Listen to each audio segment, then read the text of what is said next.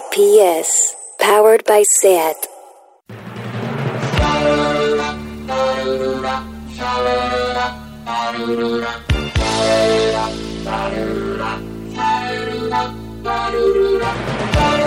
Marea Nocturna con Desire de Fe, Jordi Sánchez Navarro, Xavi Sánchez Pons y Ángel Sala.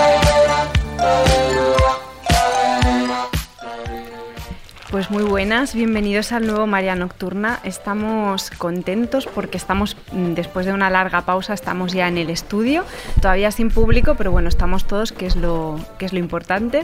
Y me acompañan mis, mis tres compañeros, aquí los tengo. Xavi Sánchez Pons, ¿cómo estás? Pues estoy bien y escuchar así la sintonía de Goblin a- a- tronando en mis auriculares me hace sentir mejor y estar aquí en, en directo, bueno, aquí los cuatro juntos, por fin. A ver si el, el después de verano podemos recuperar con público, ¿no? Eso espero, Ojalá, yo creo que, las cosas vayan mejor. sí. Ángel, ¿qué tal? Muy bien, ¿y vosotros? Muy bien, con ganas de veros así presencial, no a Sí, través de una pantalla. Sí, ¿Y qué tal, Jordi Sánchez Navarro? Pues muy bien, también muy contento de, de estar aquí otra vez y de, y de oíros eh, en directo, es decir, eh, delante, ¿no? Que esto está muy bien. Es- eh, está muy bien la tecnología, pero tantos meses Ah, viendo solo, solo, Muy bien, muy bien. Pantallas. solo Muy en bien. pantallas y sobre todo ese audio un poquillo eh, metálico, cochambrosillo, metálico. ¿no? cochambrosillo que, bueno, apetece. Es que nos apetece Bueno, mucho pero hay que eso, dar ¿eh? las gracias a, a los técnicos del Primavera porque nos han resuelto los últimos podcasts que hicimos desde casa Eso con sí. una maestría que, bueno, han sido más que salvados. Eso, Estamos muy agradecidos. Ujú. Son En- genios. exacto. En este caso eh, teníamos un tema como que siempre había estado en el aire, pero que no veíamos el momento de concretarlo porque todos los momentos eran buenos, que era dedicarle un especial a David Lynch.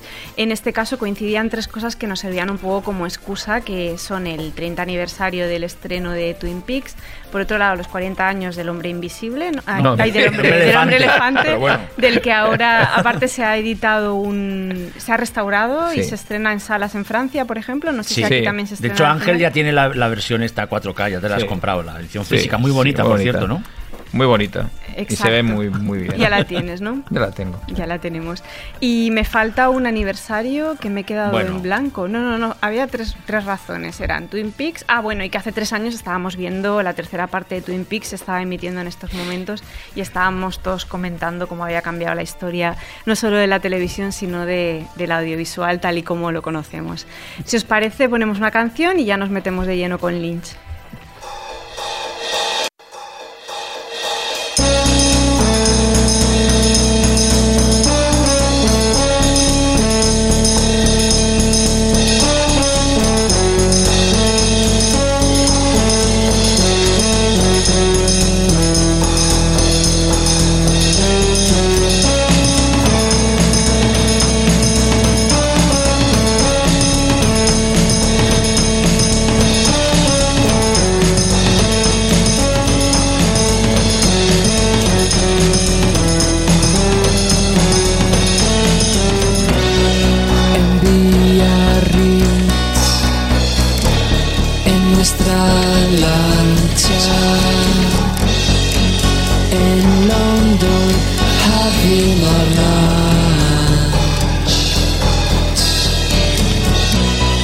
Gente amable y elegante música suave, maquillaje. Todo es lunch, todo es lunch, todo es lunch.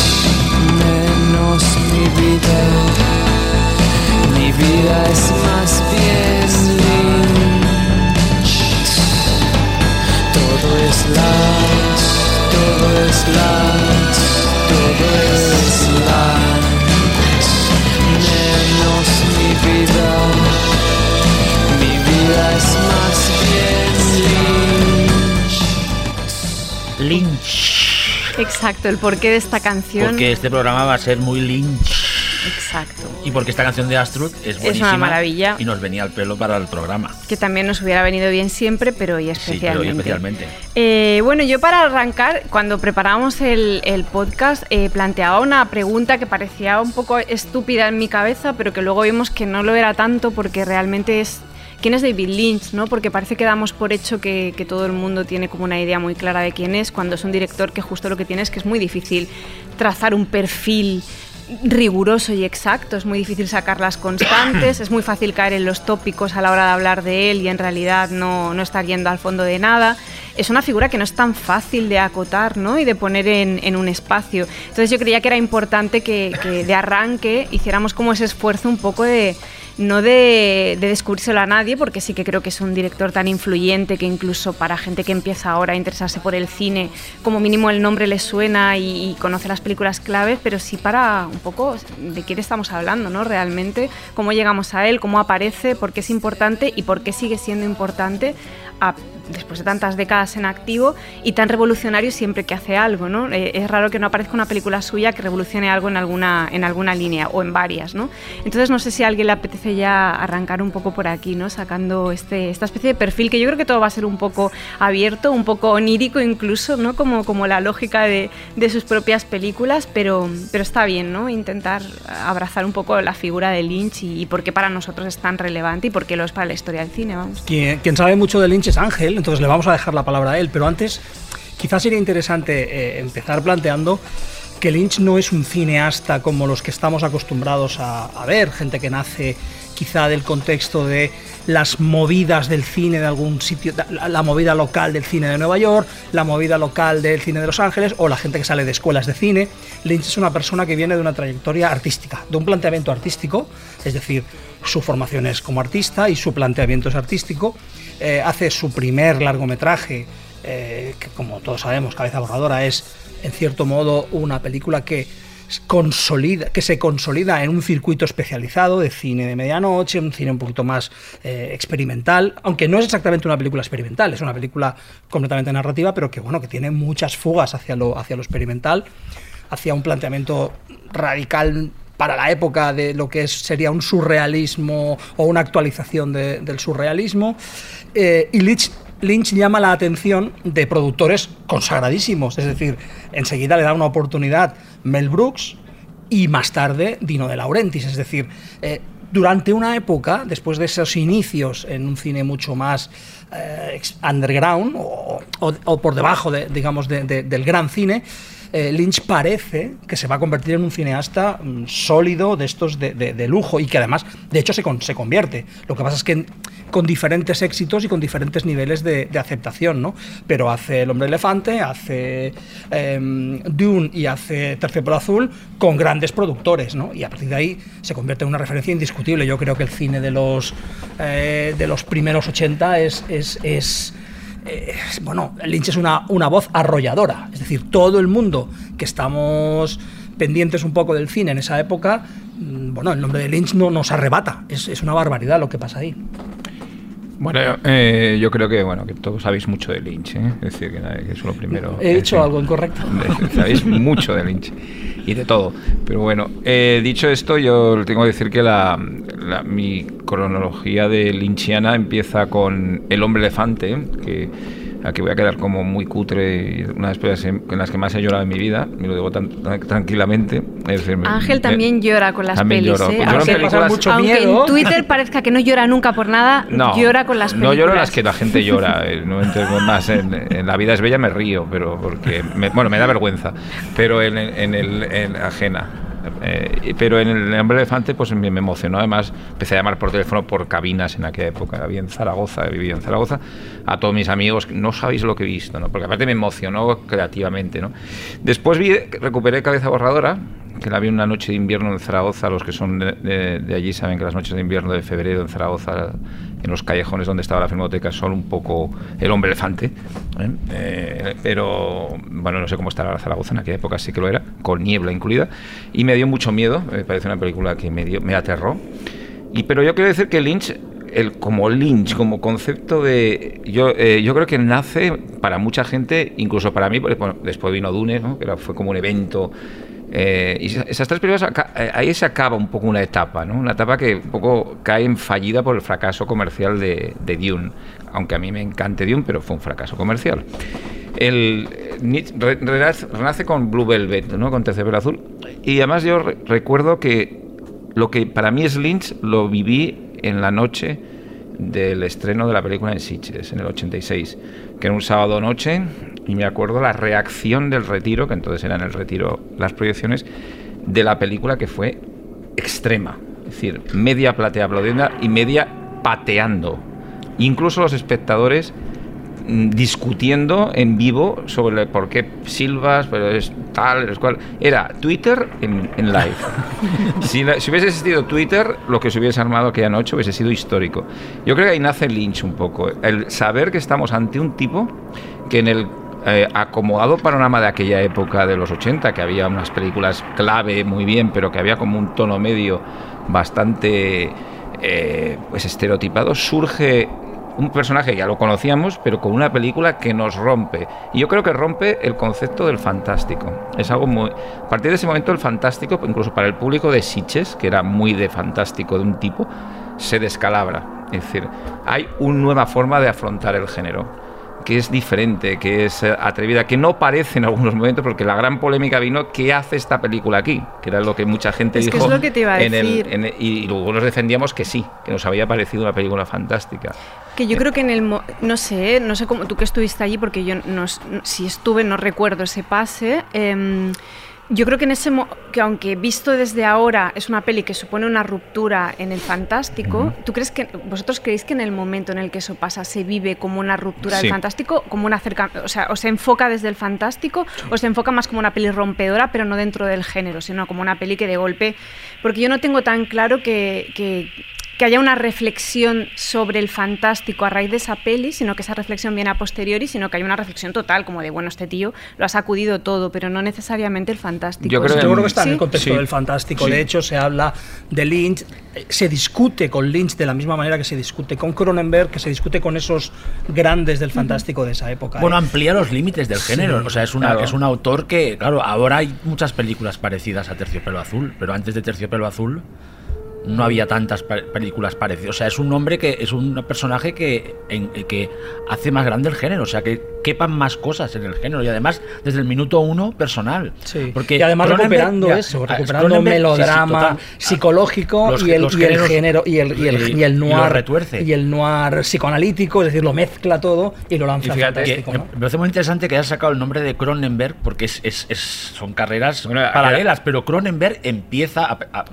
después de esos dos cortos más experimentales, hace una película como Fast Company que es exploitation de, de carreras además, o sea, su primera película, él se, eh, Cronenberg entra por el cine exploitation y cuando llega a Videodrome ya explota, pero es que Lynch ya desde el minuto uno ya hace su Videodrome, que es cabeza borradora, o sea, o los cortos que hablaremos después, o sea, es que desde es un tío que nunca nunca no ha- o sea, siempre Pero ha sido muy per- eh, personal y y era como un marciano cuando salió, porque no había nadie parecido tampoco. O sea, Pero porque viene de escuela de arte, como o sea, ¿eh? es un tío que desde el principio ha sido genuino, ¿no? Y ha creado su propio lenguaje, que es Pero precisamente puesto que dice eh, Jordi, a mí pro- pro- probablemente Cronenberg sea quizá uno de mis directores favoritos, quizá mi favorito en el fantástico, pero me parece mucho más eh, complejo Lynch de analizar al menos Hombre, que claro. Cronenberg. Muchísimo Fijaros más. que eh. eso que estáis diciendo es que en aquel festival de 1986, que fue sintomático para el género, es decir, eh, eh, la noche anterior de Lynch se, se pasó Aliens.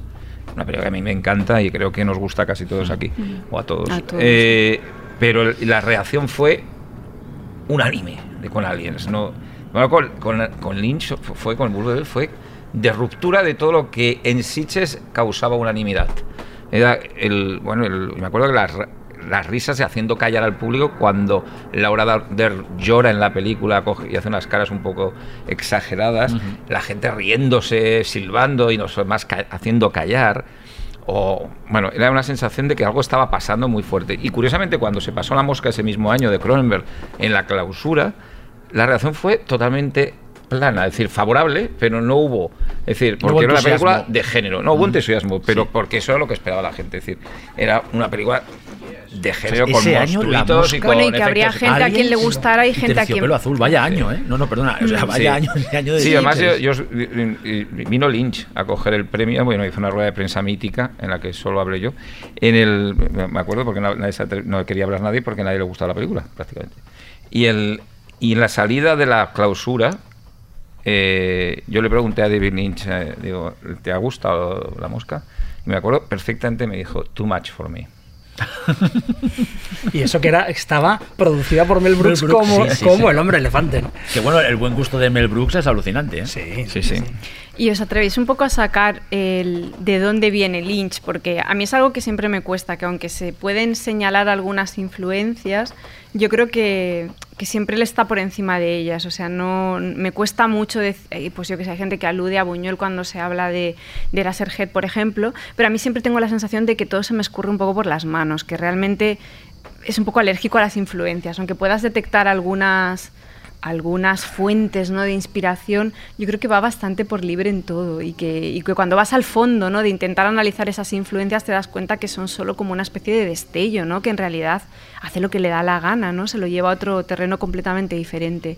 No sé si vosotros eh, pensáis un poco eso, sí que creéis que realmente hay tradiciones que él continúa o influencias muy claras que, que se puedan leer en sus películas. Bueno, yo lo situaría, en, a grosso modo, lo situaría en la tradición del surrealismo y en la tradición de el juego con el sueño, el espacio onírico, la, la superposición de realidades oníricas con el mundo real, eh, todo el juego a veces absolutamente mm, epidérmico o superficial con el psicoanálisis, pero en cualquier caso presente, lo situaría en esa, en esa, desde luego, en esa, en esa tradición. Es una tradición surrealista, es un surrealista No, y- estadounidense. y que muchas de sus películas nacen de sueños suyos, pesadillas, Sí. corazonadas, casualidades. Y que juega constantemente. Al principio de Blue Velvet, cuando el, ese movimiento de cámara de la oreja hacia lo subterráneo te está hablando, te está literalmente haciendo la operación surrealista de, des- de- de- de abrir el velo, ¿no? De abrir lo que hay debajo de la superficie para entrar. Eso es lo que hace Lynch con ese movimiento de cámara. Es lo que han hecho, bueno, entonces, y se sitúa también en una tradición de melodrama americano, ¿por qué no decirlo? Pero siempre con esa mm, con ese mm, toque de onírico y surrealista. Y por otro lado, con una tradición pictórica muy potente, es decir, eso es un tipo que ha estudiado el, eh, arte. Luego, como, como un genio que es, pues siempre ha ido muy por libre, siempre ha ido muy por libre, de, momen- de, hecho como, como va ahora, es decir, que cuando un director está, él podría estar, pues yo qué sé, contando eh, millones y siguiendo haciendo y, y siguiendo buscándose la vida para hacer películas, pues él está con sus temas de meditación trascendental, ¿no? Es decir, es un personaje bastante, bastante... O dando el parto meteorológico ahora en, Sí, en es un- Twitter sí. y, y enseñándote cómo se cosen unos pantalones rotos. O sea, es que está en otra dimensión. Yo creo que es un creador sistemático y, y continuo que viene de esa tradición, ¿no? Viene de Sí. la tradición... Yo creo que estoy, yo creo que lo que no es eh, Lynch, eh, aunque evidentemente en sus películas se puede identificar mucho una amalgama de, de rasgos desde Sí. el cine clásico, del noir, del melodrama, incluso del melodrama más más popular, eh, como el de Peyton Place, ¿no? que se ha puesto siempre como ejemplo y sí que es verdad.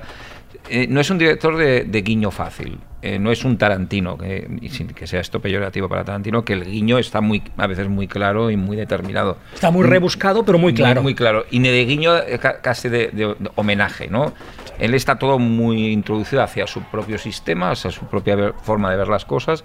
Y no es un cineasta claramente referencial en eso. Sí que evidentemente se basa en estructuras para sus historias eh, que están muy basadas en el cine, por ejemplo, pues eso, en el cine negro, en el melodrama, incluso en la comedia absurda, como por ejemplo, incluso Forania, Tati, para mí es una de las influencias brutales y además dichas por él. Es decir, sí que hay una película que la veo más de guiños y más, pero creo que viene de, de la influencia que ahí tiene Barry Gifford en, en la, en la novela y en la historia, que es a Heart, Corazón Salvaje, que me parece una película con más guiños, ¿no?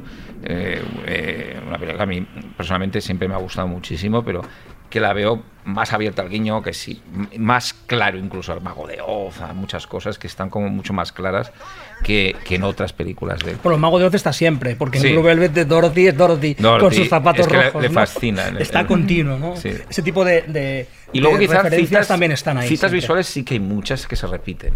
Los teatrillos, los locales con música live, un poco independiente, en todo sale estas cosas. Y que ¿no? siempre Hay la banda está como fuera de lugar. Es como Exacto. la banda nunca pega en el escenario No. en el que toca. No. Eso es maravilloso. Que es, pero ¿por qué están tocando estos tíos en este lugar? Nunca, o esta tía está cantando aquí, nunca estaría esa tía Mm. tocando aquí, ¿no? Y eso es guay porque genera esa sensación como de, de colarte en un sueño, que es un poco lo que él va proponiendo Bueno, y en todo un mundo el tiempo. propio, porque es un, aquí, es un creador de mundos. Esto Mm. lo hablábamos antes cuando probamos el programa. Es que es un tío que, se, que crea su propia sus propias mitologías. Pasa que hay una cosa que, que yo creo que, que, esto lo hemos hablado alguna vez y que estamos de acuerdo en lo mal que se utiliza cuando normalmente cuando en una peli hay algo que no se entiende demasiado bien o que juega algo más abstracto ya se habla de que es una peli linchiana, ¿no? Y luego te das cuenta de que es ¿por qué? Porque es raro de alguna manera, o sea, lo ¿Por qué no buñueliana? Exacto, o sea, ¿Por pero qué no? ¿por qué lo, lo- la idea esta de lo linchiano está muy mal utilizada Muy mal, y casi siempre tiene que ver o con la sensación de extrañeza o con algo tan simple como la utilización del color. O sea, en el momento en el que algo es muy rojo es como es linchiano, ¿no? cortinas de bueno, color rojo, o- sí, exacto, cua- son y, y cosas Sí. puramente visuales. Bueno, es que y- claro, es un tío inimitable realmente. Pero o sea, es muy como imi- es, es- esa- el que puedes acercarte a su atmósfera, que se utiliza demasiado el término lynchniano, todos lo hemos hecho alguna vez. Porque es que te- ya hasta pones lynchniano y ya tienes media crítica hecha. Pero claro, es cómo puedes imitar a un tío que es tan genuino. Es, Yo lo hice en Under the Silver Lake, para mí es pues, linchiana. es pero sí que se puede, a veces se puede Sí, utilizar. Pero- y pero a lo ver, es. y sí, pero lo es precisamente por ese juego de, de- de capas de realidad que tan, tan, tan linche. Lo que pasa es que es eh, mucho más referencial y mucho. Pero bueno, No, pero estoy de acuerdo, porque yo, eh, viendo, revisando algunas de las pelis en estos días, me han pasado dos cosas. Una, que me he dado cuenta de lo pero absolutamente influyente, que era para dos directores eh, con los que nunca había establecido como un link directo. Y uno es Nicolas Winding Refn, que de hecho incluso me sabía mal, porque era como, joder, Nicolas Winding Refn tiene su propio mundo, porque hay que asociarlo al de Lynch, pero hay muchas ideas de Sobre todo en concepción. Too de- Old to Die pero en muchas Sobre todo. cosas. Y yo, por ejemplo, viendo Carretera Perdida, pensé mucho en Drive, en muchas cosas que, que muchas decisiones que toma, incluso en arcos de personajes, incluso en el propio relato, hay cosas que vienen de ahí. Y luego me pasó con Tarantino, por ejemplo, viendo Carretera Perdida, la utilización de la música, la forma de utilizar de la música también. y, y Corazón Salvaje. Exacto, y, y cómo integra las canciones con letra, con texto en las escenas, y, y pensé, "Ostras, nunca había hecho esa asociación tan directa y en cambio me pasó. Y lo otro que quería comentar, que eso es una cosa que, que con algunas pelis me pasó, pero que no voy a, a decir para que no me linchéis directamente, que es Linchéis, que... nunca mejor linchéis con Y, que es que eh, viendo algunas pelis pensé, qué, qué qué raro se me hace esto, se me, me- me parece como viejo y, y no lo era. Lo que pasa es que lo había visto tantas veces imitado en, los en las tres décadas posteriores que de golpe eh, ver el original, como si dijésemos, generaba un, un efecto raro en mí, ¿no? En plan, pelis que en mi memoria habían trascendido como las obras maestras que son, porque lo son, de golpe había según qué imagen, según qué idea, que me generaba como una antipatía y tenía que ver con eso, Mira. con que cuando se imita tanto algo, cuando vas al original, hecho, te sí. puede generar un- una sensación rara. No Hay una película que no sé si os encanta, para mí una de las mejores pelis indies de los 90, que es Vivir Rodando, de Tom DiCillo, que hay una, hay una parodia de, de- de- del cine de Lynch, cuando el director Steve Buscemi contrata como unos enanos y pone niebla como para hacer...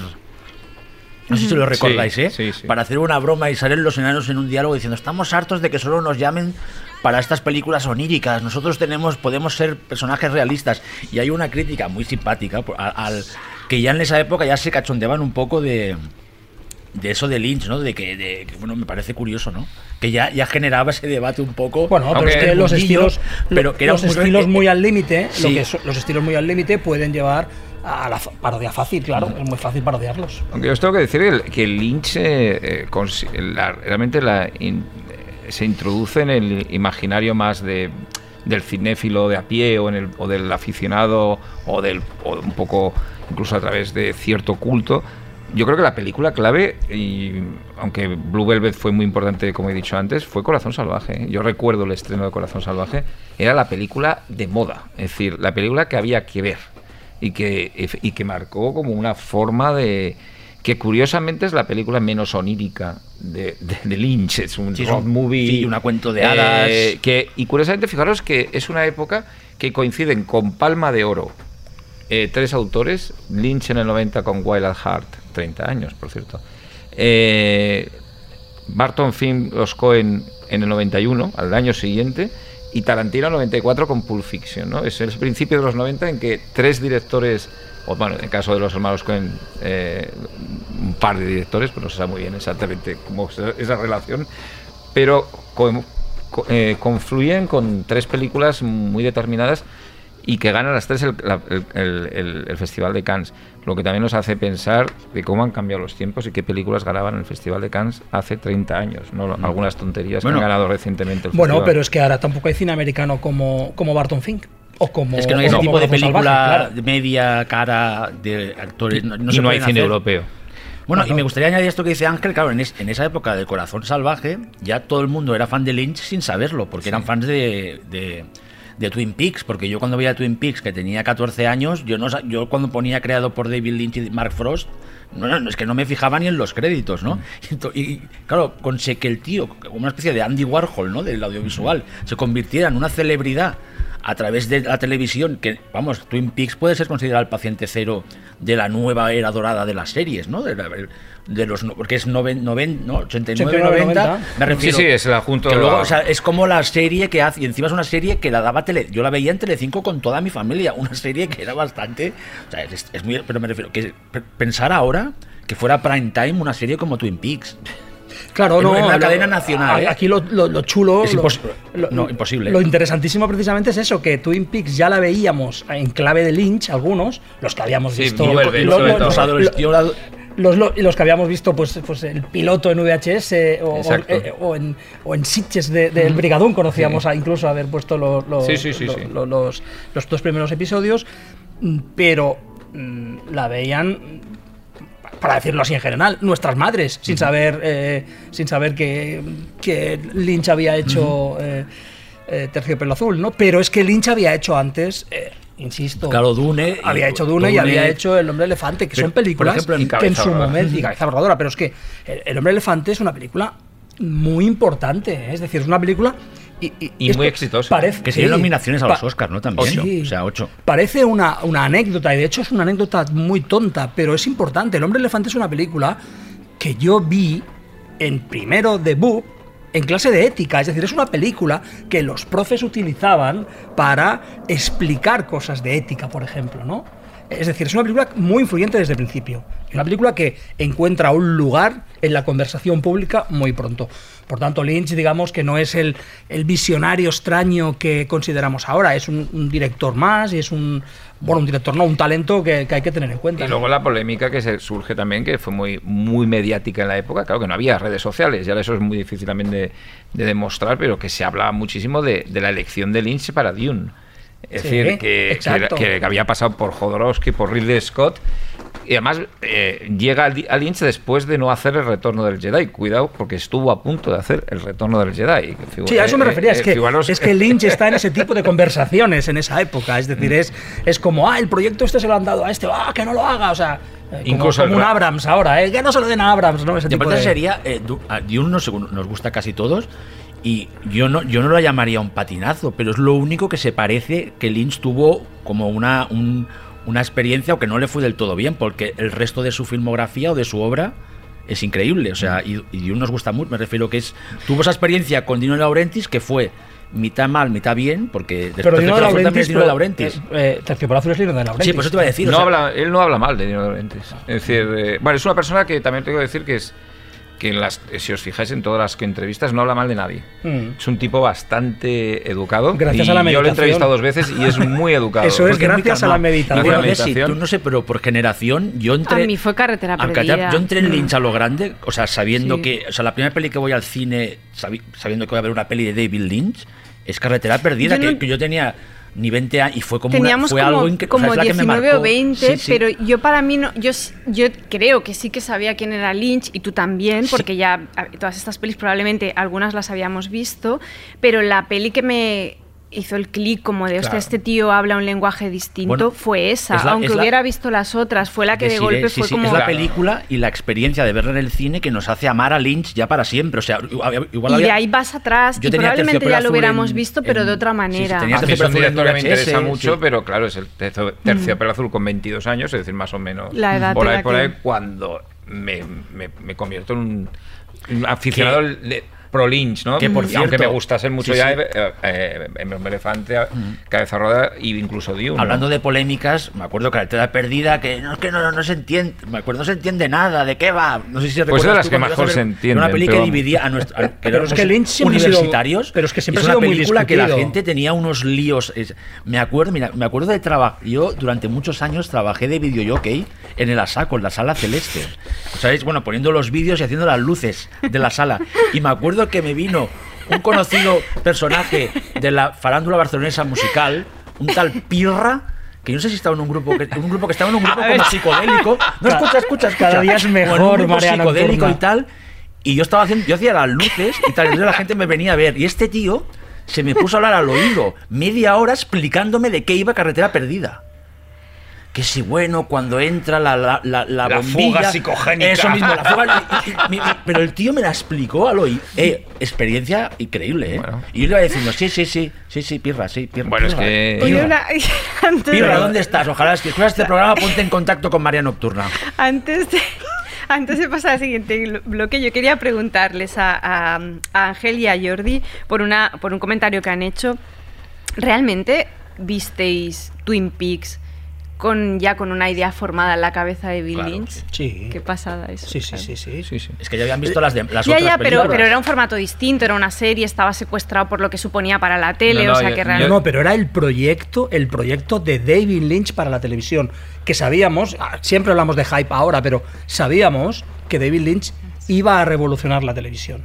Además, eh, respetábamos mucho a Mark Frost todos, nos encantaba la idea de que trabajara con este escritor, no, nos compramos la novela de Mark Frost luego, o las novelas de Mark Sí. Frost, es decir, era una, Twin Peaks fue un acontecimiento y sabíamos perfectamente quién era Lynch y lo que iba a hacer. Y el primer, y el primer capítulo fue mm, absolutamente histórico. Es que para mí el primer Sí. capítulo fue abrumador por otras razones. O sea, para mí es como una de las cosas que más marcan mi, mi vida. O sea, no solamente a nivel cinematográfico. A mí la idea de, de la imagen de Laura Palmer para mí fue como un cambio brutal en muchas cosas, también por la edad en la que, la, en la que lo vi. Pero claro, en ese momento yo no tenía ni idea de quién era Lynch Yo- ni... Claro, es que somos mayores. No, venga. No tanto, pero, pero un poco más Yo sí, fíjate que- que marcaba es la la diferencia. diferencia, claro. Yo empiezo a oír de algo de Twin Peaks, una noticia que viene del mercado de televisión de Cannes, que se presenta ahí.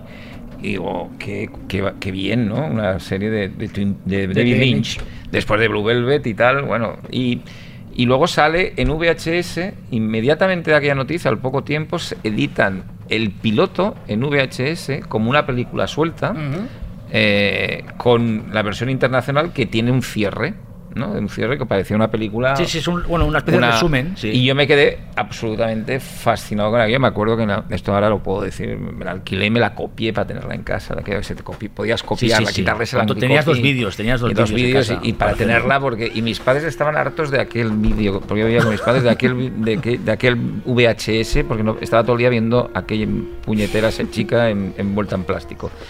Y cuando empezó la serie, claro, además Marty dice también a mis padres porque la tuvieron que aguantar porque era en prime time en Telecinco. Llegaba yo del trabajo y me ponía a ver la serie y paralizaba la casa. "Est- Aquí solo se ve esto. Durante y la Bueno, grababa, es que ¿eh? sí, La sí, grababa la- capítulo yo a la veía capítulo. con mi familia entera, con Es mi decir, padre, mi madre Yo me acuerdo hermano. tenía las cintas eh, ahí de toda la serie. Bueno, es que esa colección de Salvat, la colección de cintas Sí, de sí. Salvat es, es mítica, de Mítica, kiosco mítica, también. O sea, hay gente que aún la conserva como, la como un tesoro. Pues la regalé, Claro, es que imagínate, tuve, es una, claro. salió en, VHS en colección de kiosco. O sea, salía en los titulares de La Pronto. ¿Quién mató a Laura Palmer? La Pronto. Hasta había publicaciones que yo me, me Olvale. suscribí. Sí, sí, no, no, es que eh, es muy se llaman.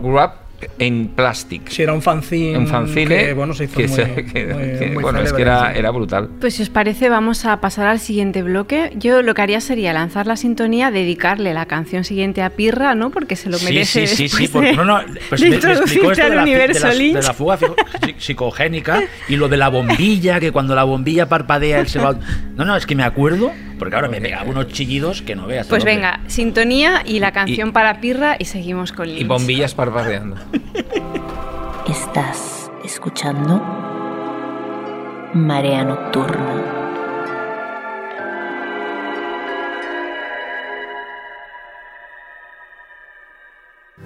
A candy colored clown they call the Sandman tiptoes to my room every night just to sprinkle stardust and to whisper, go to sleep, everything is alright.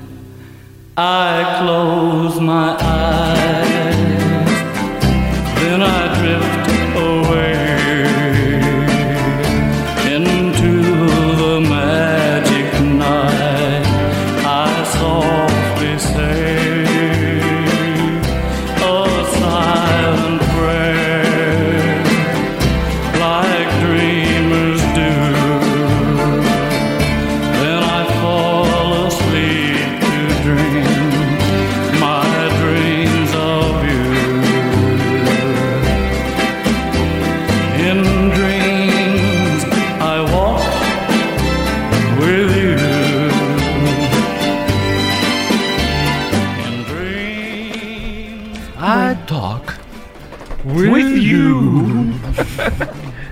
¿Qué, qué temazo.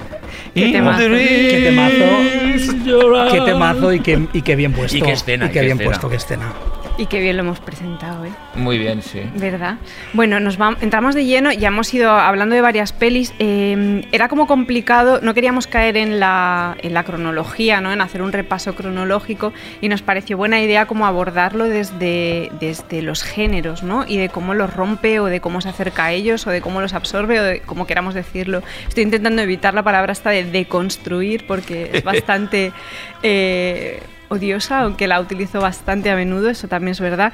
Em, pero aún así, yo creo que vamos a tener que ir cogiendo un poco el, hilo de la cronología, aunque a partir de, de las pelis vayamos yendo a los géneros, porque si no nos va a costar un poco. Quizá la que se aleja más de un género más cerrado sea Cabeza Borradora, ¿no? que antes hablaba, hablaba Jordi, eh, no sé cómo lo veis. Igual sí, ¿no? Es la que va un poco más por libre y que es más difícil encasillar en un, en un patrón.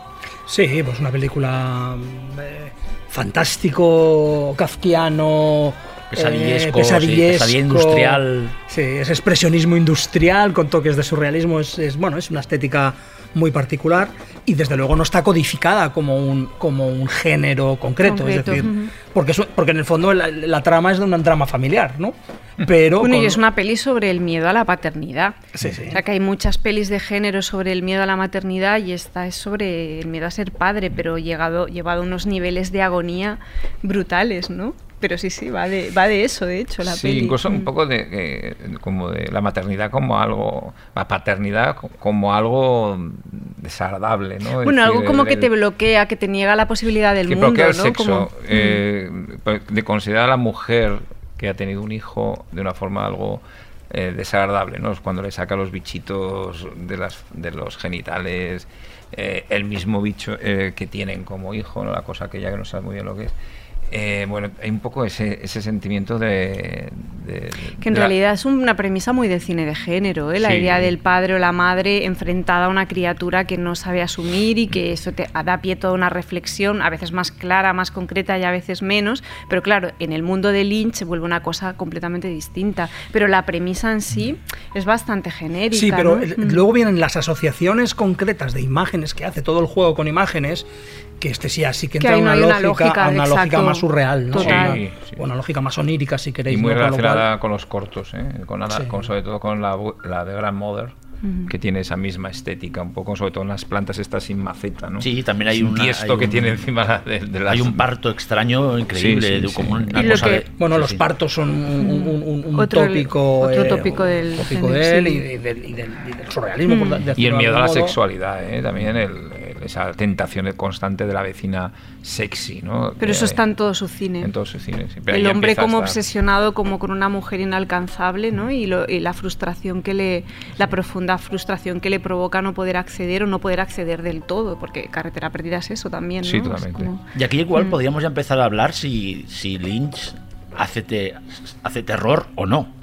Si, si es, eso es una de las cosas que queríamos hablar en este bloque de ¿tiene películas que son de terror o es yo o- creo que, que que plantea cosas terroríficas a lo largo de toda su filmografía, pero aparte tiene pelis de terror. Para mí Fuego camina conmigo es una peli de terror pe- total, vamos. Y, y en relación a esto, y lo que dices de si tú, Ángel, eh, me, me volví a ver todos los cortos de Lynch y el, el alfabet, la escena en la que su mujer eh, recita el alfabeto, pintada de blanco. Eso parece una película de J-Horror de, de- de finales de... O sea, es terror y Grandmother con es- esos actores pintados como si fueran zombies, ese parto, ese ser como de, tierra, ¿no? Y de, y de plan... O sea, es que es de- para mí los veía y esos dos sobre todo era terror puro. Sí, sí. Y, y- y como avanzándose a cosas que hemos visto después en, otro, en, otro, en otras películas. O sea, el alfabeto, cuando ella recita el- el- ese momento, estaba solo en casa viéndola y me, y me, o sea, me dio miedo y tuve que encender las luces después por- porque me, me, me trastocó completamente. O sea, En todas las películas de Helios eh, yo también creo que, que hay elementos de terror, hasta en El Hombre Elefante hay elementos de terror en muchos momentos. Es decir, juega con esa... eh, con- aunque luego sabemos que Merrick es pues, un- una buena persona y todo lo que tú quieras, pero hay un momento que juega con el, con el terror, con estereotipos del terror, incluso en Dune, ¿eh? es decir, en Dune, alguna de las mejores secuencias, como la, la del Barón Harkonnen, es puro terror. eh, la primera aparición del Barón Harkonnen, yo no sé si ahora Villeneuve hará así, pero es que la- sí que es verdad que en la novela Harkonnen es un personaje aterrador, en la novela de Herbert, pero él lo, lo aprieta mucho las tuercas en, en ese sentido. Y en todas, en, en Guadalajara, el momento vudú o santería es realmente puro terror. El momento Graci, Gracie Stravinsky, ¿no? que a mí me vuelve a dar mucho miedo en Inline Empire. El momento, la conversación entre Sí, Laura sí, y. Grace eh, Zabriskie me parece un momento casi de miedo. Bueno, como, como creador, como iconos, es decir, como, como, eh, como su trabajo con las imágenes, muchas veces se acerca al terror, Sí, desde luego. Es decir, es un gran creador de imágenes oscuras, profundamente terroríficas. ¿no?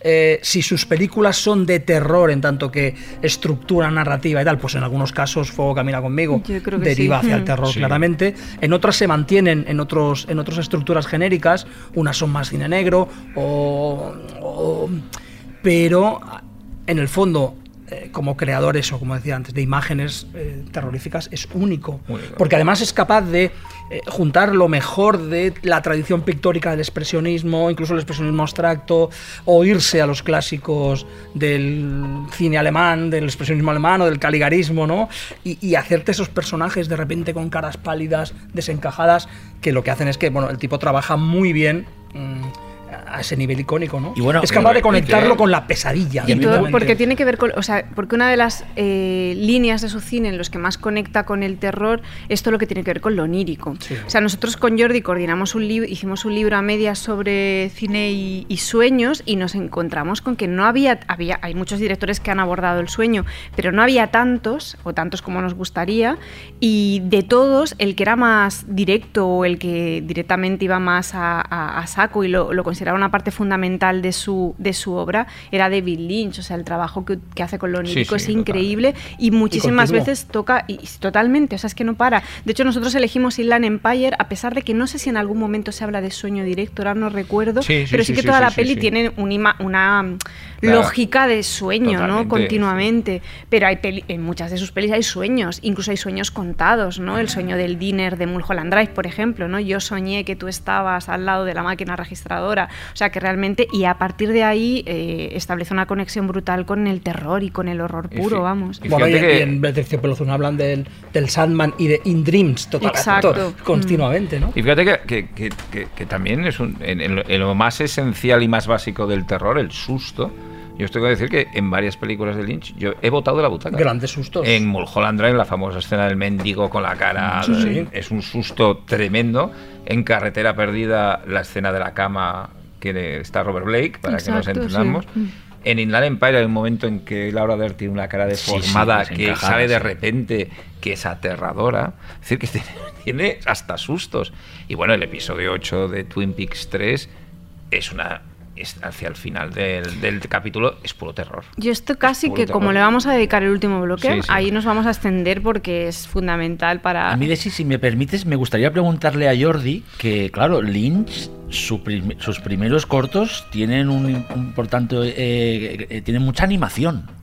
Y no sé qué, como experto en el tema, qué te, qué te sugiere que Lynch empezara, porque la- la- los primeros cortos el primero es animado, el de Six Man Get Sick, que es, también una experiencia religiosa, por así decirlo, y pero los demás incluyen la mayoría. Y el uno de los últimos que lo ha, tra- lo, lo- ha colgado con retraso varios años, Fire, También, o sea, no sé tú como Bueno. fan de la animación, ¿qué te, su- qué te cuando veías, cuando veías, cuando veías, al- cuando conseguiste ver los cortos y viste que Lynch eh, basaba sus primeros trabajos en, en animación, ¿tú qué, qué qué te- qué pensaste? O, No lo sé, viene de una manera bastante natural porque, insisto, Lynch para los que lo seguíamos desde casi el principio, o desde, desde los primeros 80 o la, o la- o la mitad de los 80, ya sabíamos que era un artista, que era un tío de arte. Y en las escuelas de arte eh, se pinta, pero también hay un impulso imprescind- hay un impulso irresistible para un pintor para muchos, que es animar tu pintura. Y es lo que hace Lynch. Yo creo que el proceso creativo de Lynch le lleva a dibujar y a pintar. Es un gran pintor y es un excelente dibujante en su estilo. Y eh, animar eso es el siguiente paso. Yo creo que también con su lógica, ¿no? Mm, no yo no veo. No nos parecía algo raro que Lynch fuera un animador, porque es que se consideraba de algún modo. que por un cierto, en- artista. en- si no recuerdo mal, en Grandmother hay una escena grotesca de, de animación que es cuando el niño eh, degolla a sus dos padres. Con, sa- o, sea, con, sa- o sea, que realmente es alucinante ya lo que se atrevía Lynch, que hablando ahora de animación es que realmente, eh, y es que claro, animación, melodrama, noir, fantástico, A terror, o sea, es como él ha tocado absolutamente todos los, o sea, el amalgama de géneros de sus películas es todos, o sea, es que ha tocado todos los palos posibles. Televisión, eh, publicidad, eh, pintura, o sea, es, un- Ha tocado es- todos los palos que están en el Mago de sí, Oz. sí, Porque le obsesiona el Mago de Oz. A mí en relación con lo de... No, no me gustaría como que quedara colgada una peli que para mí, en, en todas estas que he revisado, ha sido como el mayor shock de todas, que es Fuego Camina conmigo, porque es una peli que hacía tiempo que no veía y, mm, y de golpe me echo... Hay como dos, dos pasos que dan su filmografía que por cómo están colocadas las pelis me resultan interesantísimas. Unas Fuego Camina conmigo y otras Inland Empire. Pero ¿dónde está Fuego Camina conmigo? Que él viene de hacer pelis que son todas muy... Tampoco es la, no sé si es la palabra adecuada, pero son películas muy sofisticadas, muy medidas, películas muy ajustadas, muy bellas visualmente y de golpe se marca, siendo muy extrañas también, ¿eh? se marca Fuego Camina conmigo, que es una peli brutísima, sobre todo en, segunda, en, en la segunda mitad. O sea, es una peli sórdida, es una peli muy difícil de ver, muy desagradable realmente, y en la que de alguna forma para mí avanza, aunque luego vienen las, las, las más sofisticadas todavía, ¿no? Viene Carretera Perdida, viene Mulholland Drive, vienen las que un poco lo, lo ponen en el mapa otra vez como un tío. eh, es casi pre-Inland Empire, ¿no? Sí. No hay algo en, en- cambiando, en- no, todavía no es digital, es otro formato, es otro momento, pero de alguna forma parece que se toma un paréntesis en el que hace una especie de pronóstico de cómo va a ser lo que le va a interesar en un futuro, a partir de Inland Empire y todo lo que hace después, incluido el regreso ¿no? de Twin Es Peaks. que conecta, Pero- el regreso es con lo que Total, realmente claro. conecta es con Twin Peaks Firewall como que se Me. toma un Es decir, es que paréntesis, más ¿no? que con la serie Sí, sí, antigua. se toma como un paréntesis en el que parece imaginar el futuro, ¿no? Y, y el, el futuro que pasa por el, por el digital, ¿no? También. Y para mí, volver a ver Fuego Camina conmigo es como este, esta peli está desordenada. O sea, esta peli para mí sería pre-Inland Empire y no pre-Mulholland, ¿no? O, o pre-Carretera Perdida, porque es anterior a Carretera, Sí. ¿verdad? O sea, es como que eh, la hace antes de esas dos pelis que, que son las que mucha gente eh, asocia como al estilo más reconocible de Lynch. Y, y son pre, pre lo que haría después bueno, y es lo como que ha puñetazo que él revolucionado. da en la mesa, ¿no? Porque además que su, su peli, si una peli más maldita que Dune es Firewall With Me. Pero no es una hasta ahora había una apreciación a- que está a la altura de lo que es la película, que está muy bien, pero ha tardado muchos años Ya, en, pero considerarse lo- una buena película. Y en la época yo creo que él hace eso como diciendo, voy a hacer lo que me dé la... O sea, pero yo voy a no creo que sea una que- butad, no creo que sea no, no, no, como- no, no lo es sino porque que, después que lo hay una insinuación después- ahí de lo Sí, que va- sí, le va a sí, interesar sí. después. Aparte está todo, está este humor, está, o sea, es una película que empieza con el humor más absurdo, la secretaria aquella con aquellas muecas, que es puro Lynch, que hemos visto en, en, en Twin Peaks 3 y acaba con terror puro, o sea, es como está todo lo que vimos en los años posteriores y que ha acabado, que bueno, que hay que también decir que Lynch empieza con la cabeza borradora y ha acabado con Twin Peaks 3 y la Empire, o sea, más radical. Bueno, o sea, un tío que cuando pasan los años, eh, después de intentar hacer Dune y hacer y hacer una cosa más mainstream, que no era mainstream para nada, el tío está en sus últimos años, y ojalá tenga muchos, desde la radicalidad más absoluta, Pero es que hay lo que le cosa da la gana. importante, hay una cosa importante a señalar, creo, aquí, Xavi, y es que no su relación con la industria y con los productores ha sido una montaña rusa también, ¿eh? No lo ha tenido fácil. No. Ha convencido a franceses para que le produzcan películas, porque en Estados Unidos, en, digamos en Hollywood, nadie le producía películas. Es decir, tampoco es fácil No, no, eh, su relación con la industria, con lo cual se ha radicalizado más cuanto más le costaba conseguir dinero Mm. para rodar sus películas. No sabes que, si es el huevo o la gallina, no sabes si es que no conseguía dinero porque su propuesta era muy radical o cuando ha conseguido ese apoyo financiero para producir, se ha radicalizado. ¿no? Eh, supongo que cuando un francés le produce una película, no le pide lo mismo que le pide un productor de Hollywood, le pide una película de Lynch, que te, te pago la película porque es tuya. ¿no? Sí, el- bueno, en el caso de Twin Peaks, eh, Fire Will With- Wa- Walk With Me, yo creo que había un interés también en, en hacer una continuación eh, de la serie, eh, en este caso una precuela, eh, en- en- en- claramente. Pero además hay un- algunas cosas, algunos elementos en Twin Peaks Fire que a mí me interesan mucho y que ya estaban, de- desde luego, en la serie original con el agente Cooper sobre todo, pero es ese universo del inicio de la película, de, los agentes interpretados por Chris Isaac, eh, Kiefer Sutherland y, y Gordon, eh, eh, el, mismo personaje de David, Chin- de David eh, Lynch. Lynch, que conecta muy bien con esa tradición de detectives estrafalarios de la tradición escrita, es decir, desde el padre Brown al Hércules Sí, Poirot. Y el, el episodio que tú dices de la chica de rojo, donde se sacan una serie de pistas de los dos Sí, detectives, sí. me parece puro eh, novela de, de, pues eso, de Padre Brown, de Chesterton, o de una, algo que me encanta, cómo lo, cómo lo mezcla, O lo cómo que, lo vi- moderniza. que es lo que, lo que hizo hace nada Bruno Dumont Sí. con Le Petit Queen Queen, que es que parece Bueno, un que Twin es otro- Peaks eh, chala- aún más Eh, chalado. es Que podría tener algo de que ver, Cuando sí. hablamos de linchianos, Hmm. Bruno Dumont, es- muchas cosas está ahí, ahí ¿eh? en versión François. Eh, hemos sobrepasado un poco, para mí otra peli que, es clave, de, que evidentemente tú comentabas que para ti había sido como un shock verla en, el momento adecuado, que es Blue Velvet, ¿no? Pero realmente sí que os quería preguntar, en el momento en el que la veis por primera vez, eh, a Ángel y a Jordi, ¿qué es lo que hay en esa peli que a vosotros os cruza los cables de verdad, ¿no? Si es una cuestión más narrativa, si es una cuestión más de iconográfica, ¿no? De, porque claro, es, una de las pelis de Lynch en las que hay más imágenes de impacto, o sea, no de o sea, imágenes fáciles de memorizar, ¿no? La idea de la oreja, cosas, incluso el jardín, ¿no? La idea está del jardín en la casa, todo, que es, es algo que va apareciendo en sus películas, ¿no? No sé en ese momento qué es lo que lo que un poco os cruza los cables. Yo sé lo que me pasó con Carretera Perdida, que hablábamos con, con Xavi, pero no sé, no sé en ese momento realmente qué es lo que, lo que os deja como del revés, ¿no? Al verla. Yo empiezo yo que soy un poquito más joven, creo, y luego ya... Lo digo porque la experiencia será distinta.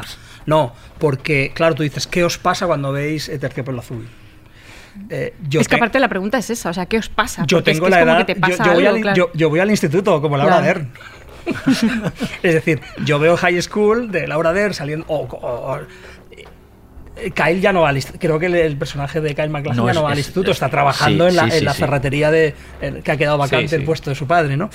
Eh, ¿qué, qué es fascinante? Ahí es fascinante todo, es decir, es, es la, la idea de saber que hay algo ahí, es saber que, primero, esa geografía, obviamente no lo piensas en estos términos, ¿no? Pero esa geografía de esos lugares inconexos que dices tú, ¿qué hace este club, este nightclub aquí, Aquí en medio, con esta sí. cantante en una zona urbana, pero que está en el fondo dentro de un pueblo? que es maderero, porque te están diciendo todo el rato, hey chicos, sacar, sí, las, sí, sí, sí. sacar las sierras mecánicas que empieza la temporada de cortar árboles. Pero de repente eso tiene un bloque de apartamentos y tiene un nightclub como de los años 50, esa geografía imposible. Luego otra cosa fascinante para mí en ese momento, desde que la veo con, con 16 años, 17 años, es eh, ese chico mirando a través de por las rendijas de un armario. Es decir, ese, ese placer escópico de el chico mirando algo prohibidísimo. eh, Yo entonces no lo conecto con otros códigos, pero que luego me ha remitido, por supuesto, a mi pasión absolutamente loca por Hitchcock, obviamente, y por todo, y por todo el, cine negro, ¿no? Que, que viene de ahí. Eh, es una película que te revuelve en principio, ¿no? Y si, si te pilla a la edad, a la edad de Laura Dern la película, Pues claro, te- a, la, edad de los protagonistas, como aventura juvenil, por cierto, aventura juvenil que consiste en. eh, la aventura de- del personaje de eh, co- eh, consiste en pasarlo de pena durante una noche, una noche horrible, que es un tema recurrente. Recordad Joque Noche, After Hours de. After Hours de, de Scorsese, que también va de un pobre desgraciado Bueno, que y es pasa Under de Silver Lake una noche, sí, una noche, sí, no es sí. una noche, pero, pero bueno, es también Pero una... es esas ideas de, de la noche que se, que se estropea, ¿no? Eh, claro, si eso te pilla en el momento en el que empiezas a salir, dices, uy, ¿cómo es la vida, no? Y por último, es algo que se te cala, que te cala, que te cala, que es la idea esta de es un mundo extraño, ¿no? Lo que repite varias veces el personaje de Laura Dern y que se nos queda. Bueno, es que Terciopelo Azul es, una es, un, es un, una- un- un chico normal, que es Kyle MacLachlan, ¿no? El que todo, toda madre querría de esposo para su hijo, que se, se adentra, ¿no? A través del plano de la oreja en un mundo. Bueno, se adentra. En lo profundo de la pero noche. porque él quiere. Porque él quiere conocer ese, ese lado oscuro, ese lado que no es la vida convencional, ¿no? Entonces, la- es, quizás es también como, man- como cine manifiesto de Lynch de decir, a partir de ahora voy a hablar mucho de esto, porque es una idea que se repite, ¿no? En su, en su cine, estos personajes o estas situaciones cotidianas que de repente se convierten en un infierno o en un salto a otra realidad paralela, no dimensión onírica, psicológica, ¿no? Que es una cosa que se repite y se repite y que lo hace muy bien, claro, porque siempre lo hace de manera diferente y muy sugerente. ¿no? Pero que al mismo tiempo tiene un cierto anclaje con la realidad. Es decir, en el fondo la mala suerte, la mala suerte del personaje es encontrarse en el camino de un gángster. En el fondo es eso. Es Sí, decir, bueno, que es algo que, que es muy de cine negro. ¿eh? Sí, pero él en todo Pero momento él- sabe dónde se está metiendo. O sea, no, no, es una- no es inconsciente. Él, él quiere meterse ahí en el, en el lío. No sí que también pasa con, con, con esto de la fe fatal. Hombre, el cine sí. negro no es ese, ese hombre Es que lo es, que es sabe que se está equivocando y va, y va a ir. Pero A es mí- que ese te- a mí lo que me. que eso lo hablaba también con Ángel otro día, es que cuando yo veo estas pelis, eh, ya no de joven, sino en su momento, como son pelis tan abrumadoras en lo formal, o sea, y, y tan. no solo en lo formal, también en lo narrativo, dejé como en último lugar lo temático, lo argumental. Es como que casi era lo que, lo que menos me, Bueno. me importaba. Y en cambio ahora. no, pero- no, pero quiero, quiero decir esto no, que. ¿eh? Pero ahora de golpe cogen una dimensión distinta y detecto en ella una serie de temas abordados de una forma súper interesante y súper sofisticada que en el momento no es que infravaloradas, infravaloraba, infravalorada, Eh. infravalorara, sino que me centraba más en otras cosas, pero toda esta idea del hombre obsesionado con, con un ideal femenino que conecta mucho con el cine negro clásico, ¿no? Esta idea como Sí, de la sí, mujer la mujer inalcanzable, fatal, la mujer la fatal. mujer fatal, eh, esta idea de lo perverso asociado a, a, mm, a la infidelidad, a la culpa, a lo perverso, ¿no? La, a- al Sí, a, mí, lo- lo- eh, a mí eso eh, me mar- me- y lo que ha dicho Jordi, a mí sobre todo la frase este es un mundo extraño, yo, yo, yo tenía 22 años, estaba acabando la carrera en, en Zaragoza y bueno, tenía mucha, era un poco mi obsesión esta de, sobre todo la relación entre sexo y extrañeza, es decir, lo, est- lo extraño que puede resultar el sexo, que es algo que está también mucho en el cine de Lynch, es decir, que dos per- dos personas que se quieren o se atraen lleguen a hacer ciertas cosas, ¿no? Que es una cosa también muy muy extraña para un adolescente y que en la película se remarca un poco. Eh, y aparte de cuentas que a mí me impresionó bastante porque era una película de alguien que vivía en Zaragoza. Y si esto, ahora la Zaragoza de ahora no es la del 86, pero era, era la típica ciudad que como Fargo parece que nunca puede pasar nada. Entonces eh, veías una ciudad en la que parecía que nunca podía pasar nada, que era Lumberton eh, de, Blue Velvet, y que pasa todo eso. Entonces todas esas cosas se me mezclaron de una forma muy curiosa en la cabeza. Después sí, después ya vi las referencias al cine de Phil Carlson, a todas esas películas de serie negra, B, donde en pueblos pequeños pasan cosas muy, muy extrañas. Hace poco veía una película de Richard Whitmar que se llamaba La Trampa, en un pueblo pequeño que llega un gángster y arma la, la marimorena, ¿no? Es decir, bueno, luego has visto muchas cosas, pero en aquel momento no conocías tanto, ¿no? Esa, es, en ese, y luego, esa idea que a mí sí que la tuve desde el primer momento que la vi y sigo creyendo, mm, aunque no sé si, eh, no he visto ninguna declaración concreta de él que lo diga, que estamos ante un sueño. Es decir, a la mujer del cuadro. Es decir, eh, eh, es un sueño casi, pues, de- en el estilo de Fritz Lang, ¿no? La entrada a través un sueño posiblemente de, en tesis surrealista, a través de la entrada en el de un, chico aburrido, desesperanzado de su vida, que está a punto de perder el padre, el bueno, y que se imagina. Pero bueno, las primeras connotaciones de la historia con, con, Laura, con Laura se lo cuenta todo, es oral, es, una- es un relato oral, ¿no? Que parece que es el, es este... Y, y se lo, y aparte lo cuenta de una manera muy inocente, inocente. como el que cuenta una cosa en plan, sí, como Entonces, si no, como y todo lo que tiene de extraño, todo el universo de Frank Booth, ¿no? Es decir, el- el- es que es In Dreams, ¿no? Como la canción, todo es extraño, todo es irreal y que se hace, como dices tú, en el eh, y mucho se ve a través del ojo de un armario, ¿no? Entonces, todo esto me, a mí me perturbó, me creó una, una serie de relaciones que me, me volvieron un poco loco. Es Mira, decir, yo- voy- temporada. Voy a confesar una cosa, que no, no quiero que dé pie a, a como a discusión, porque es que no, no es una Sí, discusión. sí, sí, no, no, porque sé que me vais a saltar a la yugular y No, no, es simplemente no. una, una Ay, ay, sensación que he tenido yo viendo las pelis de Lynch eh, estas últimas semanas. Pero no es para que me lo discutáis, porque es algo que pienso y que siento así. Y es que para mí ha sido un poco incómodo encarar eh, la sexualidad en las pelis de Lynch al verlas ahora. O sea, no acabo de. No me acaba de. No sé, me genera un poco de rechazo la forma que tiene de, de abordar la sexualidad, como siempre vinculándolo a, lo, a la prostitución o a, o a, la, a que los personajes sean díscolos. O a, a- a- hay algo ahí que me genera un rechazo extraño y que quiero un poco profundizar más en ello. Pero he de decir que para mí no ha sido fácil encarar las escenas de sexo de Fuego Camina conmigo, incluso en Carretera Perdida, porque hay, hay algo ahí que Pero, no. por ejemplo, no- pero has visto las pero no, ya sé que va a buscarla. No, no, no, no, no, no, pero, ¿Ves? ejemplo- me estáis discutiendo, No, no, no, simplemente no, es no, una pero ¿Has percepción visto mía. recientemente todas las películas, las primeras de Cronenberg? Es otra cosa, no tiene nada que ver. Hombre, también El hay una... sexo en Cronenberg no tiene nada que ver eh, que del sexo en Lynch pero para también nada. hay una vamos, o sea, visión os- oscura Pero es otra de cosa. intercambio de fluidos o sea hay una cosa malsana también en Pero el no hecho hablo de pa- malsano, hablo de que realmente con las cosas con las que suele asociar eh, la sexualidad me, me resulta extraño. O sea, hay algo que ahora no me pasaba con 20 años y en cambio me Y no hablo de cuestionamiento, no estoy hablando de moral, ¿eh? no es que Ah, me sí, sí, sí. escandalice, ¿eh? ni mucho de que- menos. de- hablo pero de más que lo de... relacione con que con algo malo o que no Bueno, que o- siempre o- es como que lo promiscuo es malo, siempre hay algo así, ¿no? Como de la promiscuidad es, es el peligro. Bueno, es eh, un, un rasgo de género, ¿no? Es decir, en el caso de, en el caso de Terciopelo Azul, por ejemplo, es que, es que el gángster es un pervertido y la pobre chica está, la víctima, está, está desquiciada, ¿no? Ya, pero por ejemplo, La- Laura Palmer, todo este reverso que le da promiscuo en Fuego Camina conmigo, en compara- eh, contraponiéndolo con la serie, o sea, que decir que ahí hay un temón, es decir, es una Sí, cosa bueno, de... probablemente tiene un punto moralista él, ¿no? De- Hay algo para mí raro ahí, pero que, te- que os juro que no lo estoy cuestionando. Sí, sí, ¿Quién sí, no, yo no, para decir que ahora que. Lynch, pero que a mí sí Yo, que en este último visionado, y no hablo de moral, no hablo de... Ah, sí, sí. no, no. Yo no O sea, creo que sea,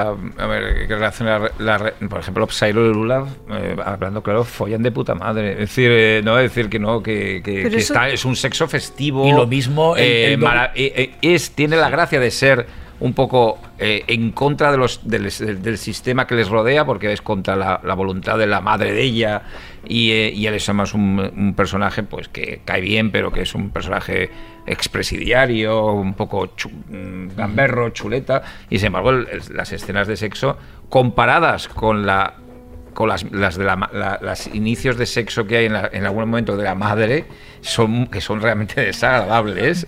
Eh, el- eh, yo creo que no y, yo creo que en el mm, yo no lo a ver y cuando quiere que el sexo sea desagradable pues claro lo hace desagradable. Es decir el, el- el momento de Dorothy Valens eh, amoratada y eh, pues es feo Pero no me refiero a claro, eso. es que No hablo, de, no hablo tanto de cómo representa la sexualidad, sino como a qué lo suele asociar. O sea, cómo, cómo representa la, la sexualidad para plantear una idea. Y en este caso es como que siempre, que en casos como fuera eh, Fuego Camina conmigo, es como que lo perverso está asociado a lo promiscuo y me parece raro. O sea, no, no sé, me parece Yo os voy a decir una cosa que, lo, que fue la- en una entrevista que le hice en Valencia, que él eh, hablaba de un poquito de su relación con la con el, con el, con el sexo, que considera el sexo algo una cosa muy misteriosa, muy extraña y casi desagradable.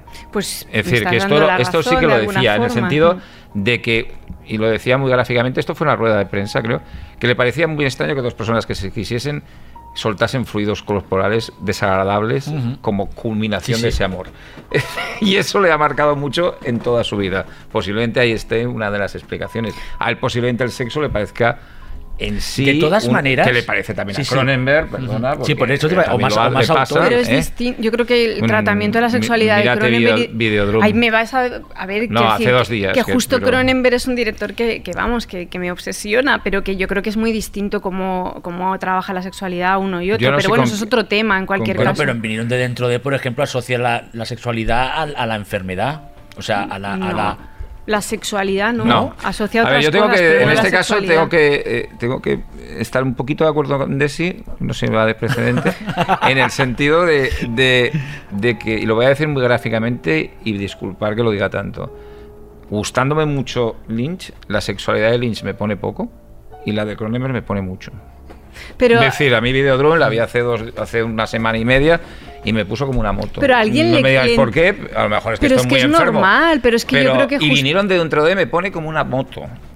Y rabia me pone como Es una que moto. sí. Es decir, lo pero siento. quiero decir que, que ese debate Pero se asqueroso. Y no planteó. diré ya O sea, otras porque es ya van a asocia con la pensar. enfermedad venérea. Está, o sea, pero ya, que ya ese, sé que hay que más ese lecturas, debate ¿eh?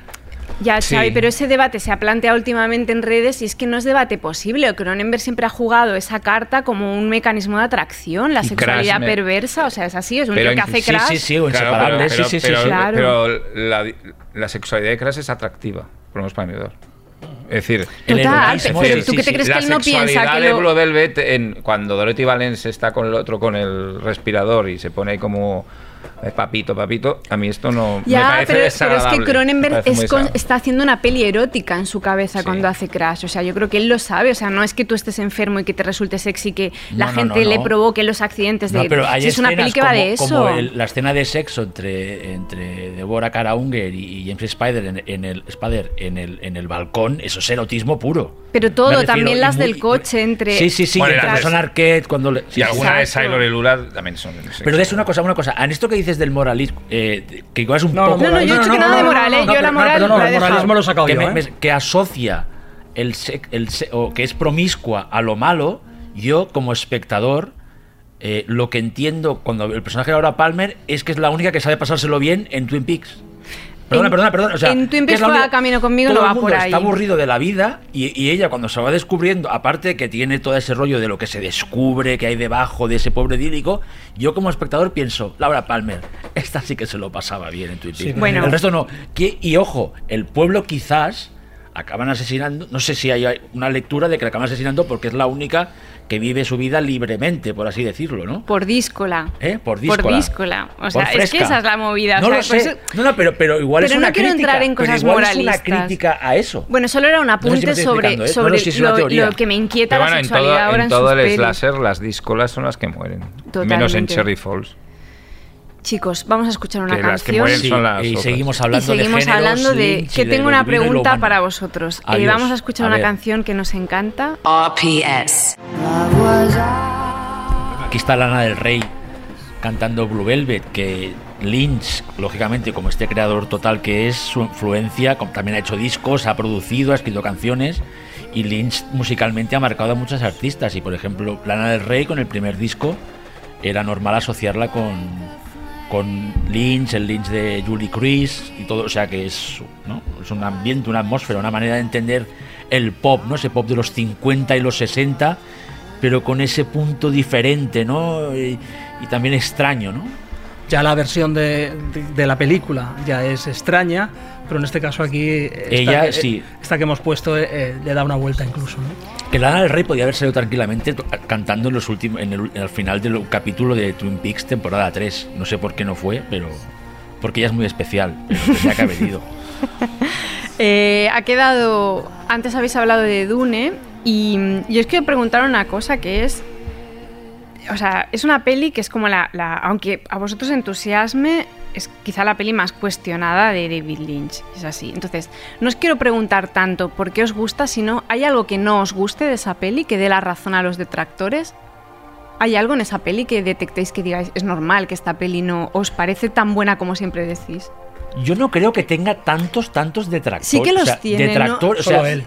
Ya, Él. pero no, y- yo creo que en general se recibe bien. Otra cosa es que sea entusiasta, entusiasta Pero o, se o más o recibe menos. bien muy nicho, Pero- en gente muy especializada pero así- en pero fantástico. pe- no es la peli más, más ah, aplaudida de Lynch. No, no, no, pero creo que no es tan odiada como. Pero odiada no. No odiada, o, o- no. Yo creo que también se. Bueno, no es tan odiada como cuando se, se estrenó, que sí que, porque se estrenó como un, como si fuese el nuevo Star Wars.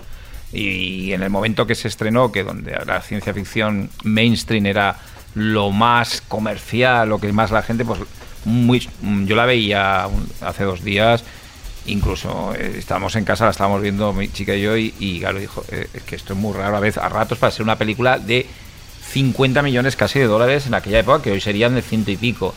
Claro, se, se vio con unas cosas, pero yo considero que es una película que a mí mm, hay muy pocas cosas que... Las, co- las pocas cosas que no me gustan son por culpa de un montaje que yo creo que está impuesto porque hay muchísimo más rodado y, y se puede ver la versión que dura cuatro horas que tiene un montaje horrible para televisión que no se puede pero se pueden ver escenas y momentos que hubiesen enriquecido muchísimo lo que es la película original si se hubiesen montado bien y se hubiesen hecho bien.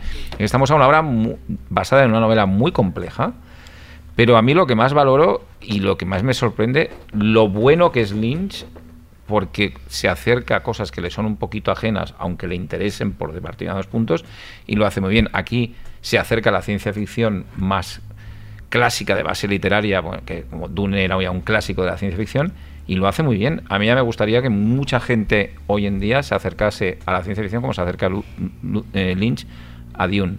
El otro gallo nos cantaría. Pero el, en- ya, a mí me, hay muchísimas cosas que me parece... Y yo creo que se aprecia hoy más, porque es- esta sí que es una película que fue un fracaso y se ha ido recuperando a base de un cierto culto. Y más cuando él dice que no le gusta, yo creo que lo hace más es propia de mucha gente. Dice la que no le gusta, rele- pero a la vez en la Dice cosas que le gustan que mucho. dice que hay cosas que le gustan mucho de la película Sí. también. hay, o hay sea, dos elementos aquí fundamentales. Uno es eh, que él mismo ha dicho que es la película de la que menos orgulloso se siente. Y luego, en el famoso documental del Frank Pavel eh, Jodorowsky Mm. Dune, es el propio Jodorowsky el que les da una puntilla diciendo la peli de Lynch es muy mala. Mm. ¿eh? Solo por eso, diré, solo por eso a mí me gusta más. Y no porque en Jodorowsky no me guste, Jodorowsky me interesa mucho, pero solo por el hecho de que Jodorowsky diga que es mala, a mí me parece más interesante todavía. A mí también. A mí no hay nada que no me guste en la película. De hecho, hay cosas que me gustan mucho eh, y creo que es muy Lynch. Es decir, hay toda una capa onírico-mística en la película que es totalmente Lynch. Que la, vamos, para mí hay momentos, si la ves ahora, hay escenas Sí. que te recuerdan a Twin Peaks y que 3. está desde el inicio. que te recuerdan al episodio Eh, 8. Jordi, que está desde el Sí, inicio con el Los de- navegantes, de- todo lo de los de- navegantes. Ah, hay todo- Virginia Madsen que, Sí, que- Hay todo un misticismo en la novela que es muy difícil. eh, un- es un batiburrillo religioso y muy, muy, muy complicada la novela. Pero al mismo tiempo es una space opera con grandes aventuras. Y yo creo que Lynch ahí se encontró con un material un poco extraño y que lo, dentro de lo que cabe lo hizo bastante bien. Y luego hay algo que a mí me parece absolutamente fascinante de la película, que es de entrada el diseño de producción, es decir, la dirección artística de esa película es descomunal, descomunal absolutamente. eh, entonces no hay nada que no me guste. Y de verdad, además, siento, es una no dirección artística ya en su momento arriesgada, rica, eh, con una serie de, de matices, de influencias descomunal, además muy poco digital o nada digital, eh, que, y del diseño de vestuario es mm, a- a- Sí, alucinante. si coges la nómina, la nómina de personas que han trabajado ahí, Es- eh, la lista de créditos, se te desencaja la mandíbula Claro. de, de- de- de tan buenos y tanto talento ahí metido, ¿no? Eh, todo eso mm, orquestado por Dino de Laurentiis, eh, con un Lynch que, que venía de otra cosa, de otro mundo, es una película fascinante. Y luego Solo el por mundo, eso el mundo. Harkonnen, el mundo Harkonnen yo creo que es, es, es fascinante en el sentido de que el varón Harkonnen en muchos momentos parece Frank Booth, ¿no? De- de- de- luego el Frank Booth eh, parecía un Harkonnen porque fue, es posterior, ¿no? Y tiene esa relación además eh, también de, de sexo traumático, porque hay muchas cosas insinuadas o no tanto en alguna escena del- de, la, de la vida sexual o de los componentes sexuales que puede tener el varón Harkonnen eh, que marcan mucho también su, el destino de su propia civilización. Yo creo que es una película fascinante, yo la he visto eh, estos días otra vez y, y me- cada vez me gusta más, lo tengo que decir. Cada vez me parece más Yo interesante. solo Y añadiría- luego deciré, sí, ya sí, está, sí, Xavi, enseguida dile. te dejo.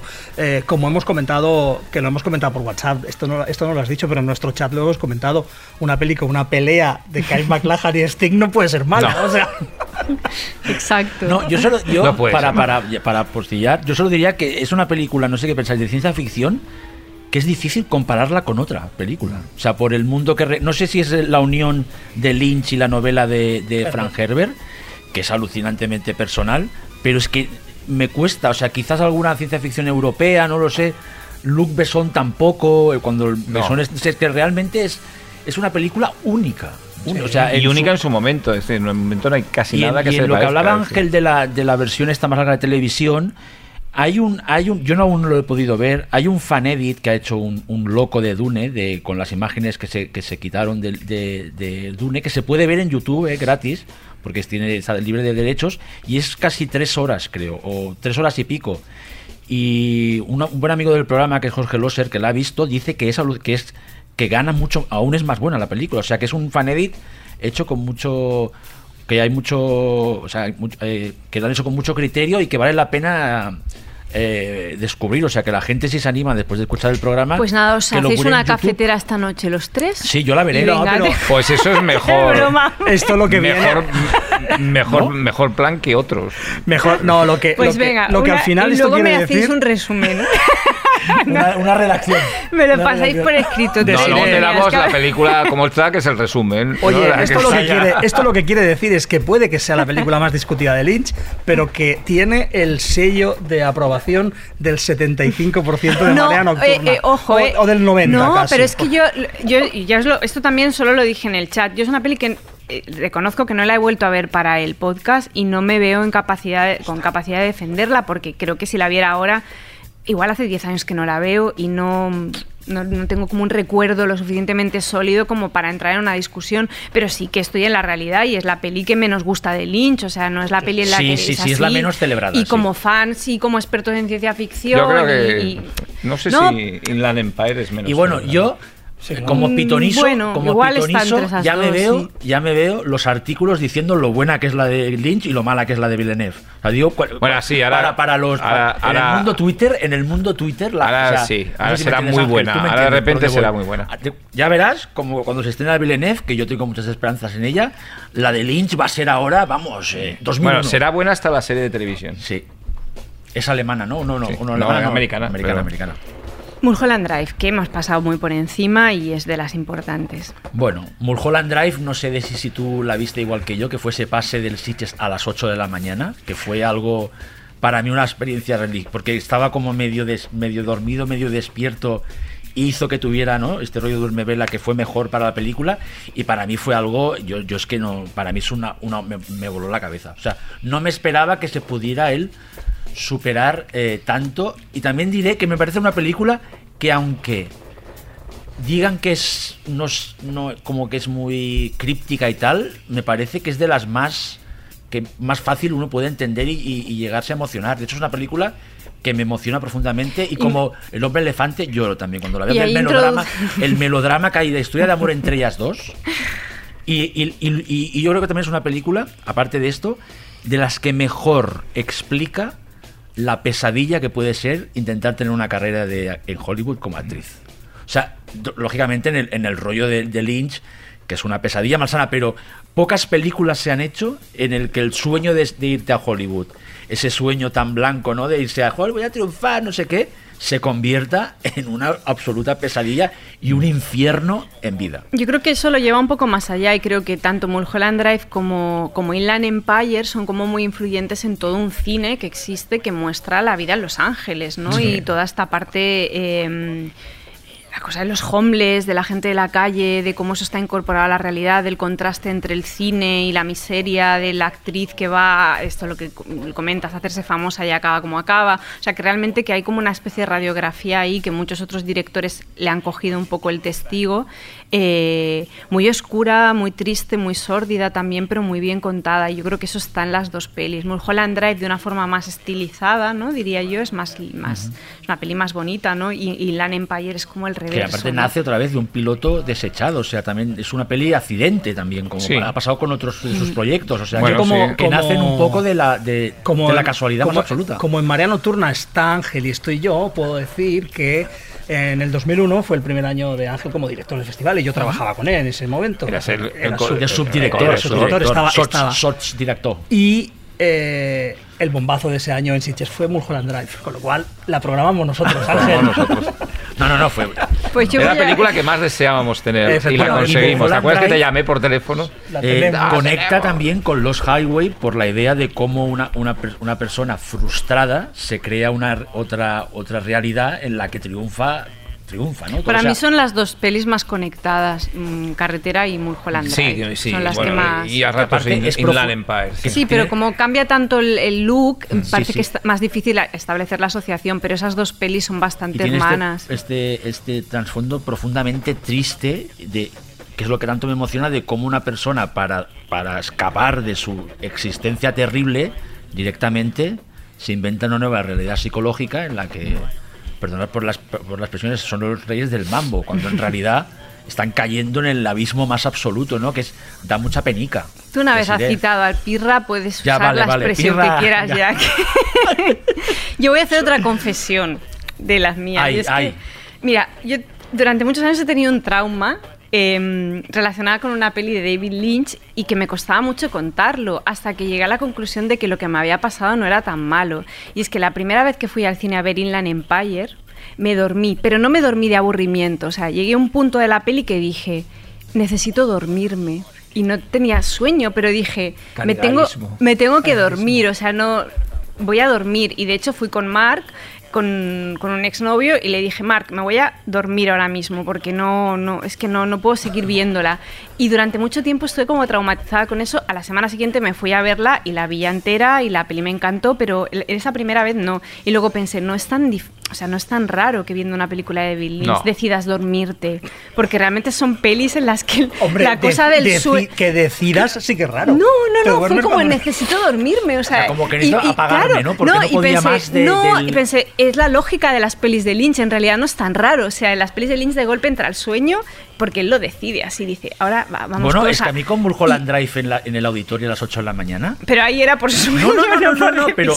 Pero, en- pero en- mira, te, leo, te leo, te veo, te veo, porque yo, eh, mi estado de dormevela no me llegué a dormir, hizo que la experiencia fuera aún más, más increíble. Pero ahí era porque Entre la te habías vigilia y el acostado sueño. cinco. El problema es que si te duermes en una película de Lynch te puedes despertar convertido en otra persona. Exacto. O de repente en una tumbona y está tu suegro y tu padre montando una barbacoa en, un- en, en el jardín. O sea, Sí. cuidado Pero en con cambio- dormirse en unas películas de Lynch. Pero en cambio luego cuando la volví a ver fue como, eh, eso sí que lo habíamos hablado antes de la grabación, de que para mí es como una de las pelis que a mí me, me- me- me cambia los esquemas por completo y que avanza mucho de las cosas que me interesan ahora, ¿no? De cómo se plantea el audiovisual y que tiene mucho que ver Sí. con, Bueno, y el con- look, y- con la y última parte de Twin digital, Peaks, ¿no? Y la tecnología utilización del digital, esto, a ver, claro. esto no sé qué pensáis, claro, cuando él empieza con la animación y la escultura, pintura que le permiten sus cortos hacer como, eh, ¿cómo te diría? Ay, como jugar con todo tipo de texturas y hacer y, y, ¿no? con el formato, con el digital ya es como un, es, es- es Bueno, lo, mismo pero en digital, o sea, en vez de dibujar tiene un lienzo, tiene unas armas digitales que en Twin Peaks 3 de Return, por ejemplo, ya se ya ya se desfasa porque eh, se habla mucho del capítulo 8 que luego hablaremos, pero el capítulo 3, que es ese viaje de horror cósmico a, a la logia esa, para mí es que es alucinante realmente, o sea, Bueno, es como es que- y la y la- vamos luego a eso. y, y- y si- mira, si- eh, esto de Sire te interesa. Siempre tú Desis dices mucho, a veces con razón. A veces con no, no, no, razón. Hoy, hoy estamos, No, no, no, hoy estamos, Hoy estamos- vamos. no, no, estamos, nos estamos haciendo lazos, que a veces lo digital es feo. Lo digital, o sea, en la tecnología, no, más allá de que a veces un efecto eh, digital puede ser feo, no se utiliza bien.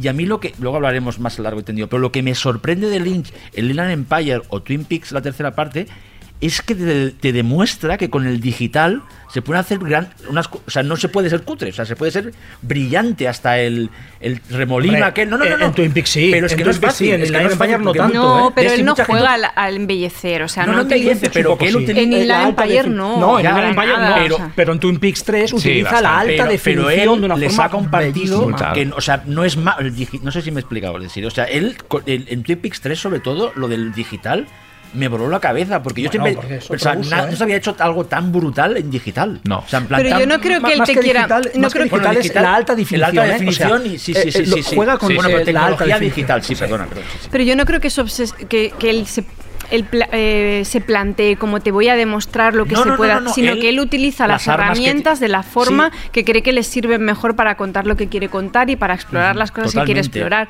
Y tanto en Inland Empire en su momento, que va en una dirección que, toca mucho con Twin Peaks de Return, pero en otras cosas no, yo creo que es una demostración de que, de hecho, eh, yo no quiero, yo hice una vez una columna sobre eh, la película aquella del cocodrilo. Sí, Annihilation. Annihilation, que era distinto. O sea, eh, ya sé que eso generó como mucho, mucha pelea entre nosotros y tal, no quiero volver a esa pelea, pero a mí en aquel caso eh, me chirriaban los efectos del monstruo en una película que me parecía muy acabada en otras cosas. Y me parecía que ahí había como Sí, como prisa que, al eh, hacerla. al hacerla. Pero, pero eso es- fue una observación y ya está. Pero yo no soy nada narcisista como del digital bello, embellecido. De hecho, creo que es un problema creer que todo tiene que ser bonito y que todo tiene que estar acabado a la perfección, porque yo creo que en, en- en Twin Peaks de Return se consiguen momentos acojonantes con efectos y con recursos que en otras manos serían cutres. Totalmente. ¿Sabes sí, qué te sí, quiero sí. decir? O sea, Porque cuando él, eh, el- el- determinados efectos especiales la que en manos esa del, eh, ¿no? la típica criatura esa del ese ese no como ese feto que está como en un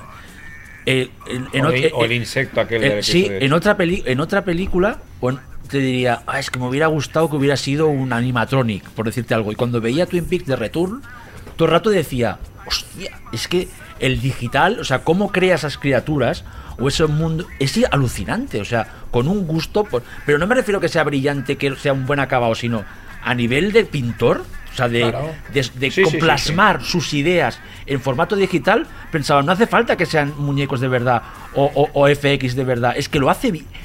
No sé si me, no me estoy explicando. Es brillante lo que Bueno, hizo esto es el diseño, Que- el que- diseño de la imagen. Que realmente Sí, es. es- muy. es- te demuestra lo genio que es este tío. Que, que nos que- hemos saltado Bueno, es un antes, nos hemos saltado antes, que yo quería sacarlo a propósito de eh, Carretera Perdida y también de Mulholland Drive. El cambio brutal que representan estas películas ya lo viene haciendo antes, ¿eh? pero el cambio radical con el tra- del trabajo en el, en el diseño de sonido. Eso, bueno, claro, es que es un revolucionario, El sonido Lynch. en Carretera Sí, sí. Perdida es alucinante. Pero es que Lynch es un revolucionario de y a de- partir de, uso del entonces lo incorpora con un- como una de sus formas, de sus fuentes de, de expresivas más potentes ya en todas sus películas. Y claro, y en Twin Peaks de Return ya es el, el, el acabose, Es el- es decir, es la unión entre un diseño, eh, insisto, a mí me fascinó el uso de los recursos, eh, del recurso técnico de la alta definición, o sea, conseguir determinadas imágenes que solo se consiguen con la alta definición digital y el diseño de sonido. Me parece descomunal en esas Bueno, es una evolución además en el propio Lynch, porque siempre el sonido ha sido para él. Además se cuida. Y él- él se, sí, él se cuida siempre Sí, del sí, él está sonido. metido ahí. Y ya desde Cabeza Borradora lo del sonido es un, vamos, una, un punto culminante, pero sí que es verdad que Carretera Perdida yo creo que tiene el diseño de sonido más espectacular. narrativamente, Sí, es sí, decir, no, desde el punto de vista de, narrativo. toda su carrera trabaja, posiblemente. Es sí. decir, es, es impresionante y, y- y provoca unas sensaciones absolutamente de, de vértigo ese sonido y, y es lo que produce en la película mucho miedo. claro. el, el- el timbre del teléfono, se solo con usar ese timbre de teléfono Mm. en cartera perdida, está. eh, es, un, es, es un manifiesto expresivo. Es decir, el teléfono tiene que sonar así y no podría sonar de otra De hecho, manera. ¿no? perdonad la obviedad, en Lynch importa más esos efectos de sonido que los diálogos. O sea, está muy conectado con el cine mudo, porque realmente. o sea, en, en- en el cine, bueno, Mm. cine mudo no, perdón. En el cine que viene después del mudo, que- con- pero utilizando el sonido como una arma expresiva que no sobre no sobre no es diálogo, es una nueva dimensión cinematográfica. Menos los diálogos del enano de Twin Peaks. eh, ¿Dónde Sí. está mi garboncia? Eso me encanta. No, por- Dime de si, si te, hemos, te hemos dejado ahí. eh. Cora Light. No Cora podemos Light. seguir una cosa normal. Eh, Light. Gota Light. Gota Light antes, es otro antes momento. de, antes de cambiar, eh, nos hemos dejado una peli que creo que, que solo por ya por completismo es eh, una historia verdadera. Un pequeño apunte y cambiamos el bloque. A mí es una película que me, que me encanta y no es porque me guste todo lo de Lynch, que sí. ¿eh? Es decir, yo creo que, que este me gusta hasta cuando hace anuncios de perfume, pero el, el- de hecho me compré un perfume por un anuncio de él y era de chica. ¿Era bueno? Pero el, ¿Era bueno el eh, perfume? Ya. ¿Te lo has puesto alguna vez? Sí, sí, sí, sí. sí.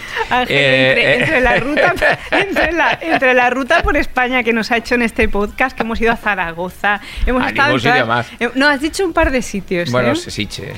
No, Eh, alguno más. O sea, has hecho como la ruta por España, la es, confesión un, del mo- es perfume. un podcast de, de- de confesiones. Tú has dicho que te dormiste en el Empire. Voluntariamente, Es que- voluntariamente. Que es más grave todavía. ¿eh? No, no, no, no, porque yo lo No, pero yo decidí. más que dormirte, yo creo que decidiste desenchufarte. No sé cómo Bueno, diciendo, igual no sí. puedo más porque este Dije, voy a dormirme. Experiencia abrumadora, me de esto. Ya, Pero ya. luego la he visto muchas veces. Pero No, eso es un ¿qué buen- te crees? pero- ¿Qué te creemos? Es que así, y- no Pues me la pasa. hemos, a la mí hemos es- comentado por Muchas teléfono. veces. A mí me es- el único tipo que me duerme en el cine es David O. Russell y no vuelvo a ver sus películas. Es decir, pero gracias. Yo Gus Van Sant, las últimas Pues hay una. No, no, no, ninguna. Todas horrorosas. siestas Una historia verdadera. Es como una Es- peli mona. Bueno, está no muy es- bien yo no creo que sea una peli mona, ¿eh? Estoy haciendo una broma. es una muy buena sí, sí, sí. peli. Es Lo que pasa. mayor. A mí me parece una película muy muy triste, es decir, una Es muy buena peli, muy muy extraña, no es muy normal que un señor de 90 años coja un tractorcito y vaya a ver a su hermano que tiene no- 99, Que no, es Harry Dean 89. Stanton en uno de los planos más emocionantes. más emocionantes. Y todo el recorrido que hace que es muy Barry Gifford que recuerda mucho esa América perdida de Barry Gifford. La road movie sin la violencia posiblemente de Willa Hart o la violencia de, de otras cosas de Barry Gifford pero sí eh, otras cosas que ha escrito también Barry Gifford que no tienen violencia eh, obligatoriamente. Esa, es, ese, ese road movie totalmente atípico que rompe mucho con el road movie que él practicado en, Corazón Salvaje, por ejemplo. Yo creo que es una historia fascinante y todos los... Y ahí sí que los, los diálogos, los tiempos muertos, tienen una significación, sobre todo por la mirada de Robert Forsworth, que era un hombre que estaba al borde de la muerte, estaba muy enfermo cuando rodó la película y que cada plano de Robert Foxworth eh, de, quedándose como callado eh, emo- emocionando cuando cuenta a la gente por lo que está haciendo, por qué lo está haciendo, me parece un prodigio de narrativa. Y es una película atípica, yo no diría que es rara, pero vamos, no veo- es fantástica, pero bueno, es una película que está dentro del imaginario Bueno, y- relacional y de personajes de Lo que pasa ¿eh? que sí que es probablemente su peli como más convencional y más accesible emocionalmente, diría Sí, yo. sí. Yo Sobre creo que El hombre elefante es más Bueno, son las dos que están ahí más... A mí me parece una muy buena peli, antes hacía broma, pero sí que es verdad que cuando te, enca- te decides hacer un podcast sobre Lynch, es verdad que es la peli que te queda un poco más descolgada porque aunque tenga cosas que conecten con su filmografía y como con las cosas más atractivas de su cine, momento sí que que, se es le la que está un poco más... Yo como está su amiga, se- su amiga y mi admiradísima, la amamos profundamente. Sissy Spacek. Sissy Spacek, pues ¿qué, Mm. más- qué más queremos? Exacto. Exacto. Hay un momento en que hay un, un ciervo, un ciervo disecado que se para en la carretera. Bueno, y la Es decir, escena de, a ver, de- eh, a ver, la es escena, que- si no recuerdo mal, del accidente doméstico de Sissy Spacek desde Sí, la claro. desde- eso, eso es terciopelo, parece una escena de terciopelo azul. Es muy Yo Lynch, diría es que, muy Lynch. que Lynch tiene esa habilidad porque cuando hizo El hombre elefante y Historia verdadera son son son películas basadas en hechos reales, pero también son es- esos hechos reales tan particulares y tan insólitos que el tío sabe elegir esas historias. Cuando eres más convencional, precisamente se acerca a historias que parecen increíbles. Y luego hasta en Dune, que es historias una peli- lynchianas, fíjate. Exacto. Sí, Bueno, son- incluso, perdón, incluso Dune, que es ciencia ficción, también se atreve con una de las novelas más inadaptables y más difíciles. O sea, que el tío parece que siempre, aunque haga pelis más convencionales, hay ese rollo de insólito, ¿no? Bueno, yo creo que se basa un poco en, en esas historias que se cuentan. Que, yo, eh, que el otro día cuando lo preparábamos el programa estuvimos hablando un poco, los Cohen dicen que se basaban mucho en historias de bolera, ¿no? Sí. Eh, que historias se cuentan en las boleras como Arizona Baby o Dan Lebowski, que son historias de que se cuentan en la tradición, igual que en España se cuentan en los bares, muchas veces de, la esquina del barrio, y que aquí también esas historias se cuentan en, en las, en las en- en- en- al borde de las carreteras, ¿no? Historia de verdadera es una eh, y ahí por eso siempre he invocado el nombre de Gifford, ¿no? Eh, si también vemos el, el- el tríptico que hizo para HBO el Hotel Room, eh, que que es tres historias de, basadas en Barry Gifford, y en otro escritor que ahora no recuerdo el nombre, pero que eh, y que los dirigió él. Son historias extrañas que solo que no son especialmente fantásticas algunas, pero que solo pueden pasar en ese universo de la América profunda donde la tradición oral además mm, descompone en, en- en formato weird muchas historias que a lo mejor no son tan weird, pero que al contarlas que se, cogen elementos míticos y elementos extraños y yo creo que en eso historia, no, historia verdadera está ahí, está ahí como, como tal. Me- a mí me encanta. Pues venga, vamos a pasar al siguiente bloque. Marea nocturna.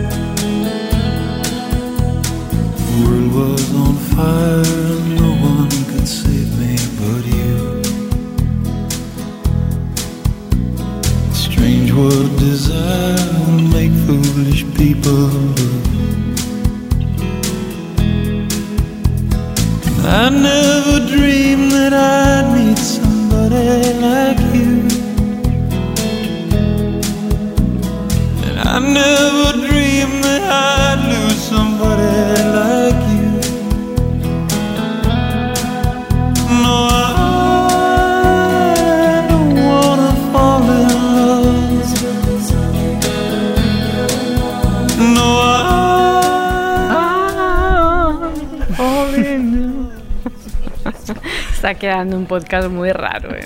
Muy Lynch, ¿no?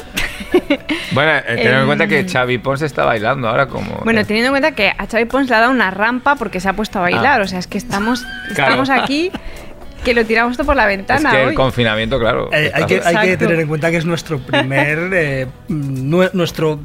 eh, la reanudación de la actividad desconfinada. O sea, O sea, Exacto. y un poco de pero- musical tiene que haber porque en, y en la Empire acaba con un número musical muy bonito. Exacto. Y en Ya he vuelto. Dios. ¿Has vuelto? A mí, esto, las rampas son curiosas. Cuando eres pequeño, cuando te dan una rampa, te dicen, es que estás creciendo. Pero si te dan una rampa de mayor, ¿qué es?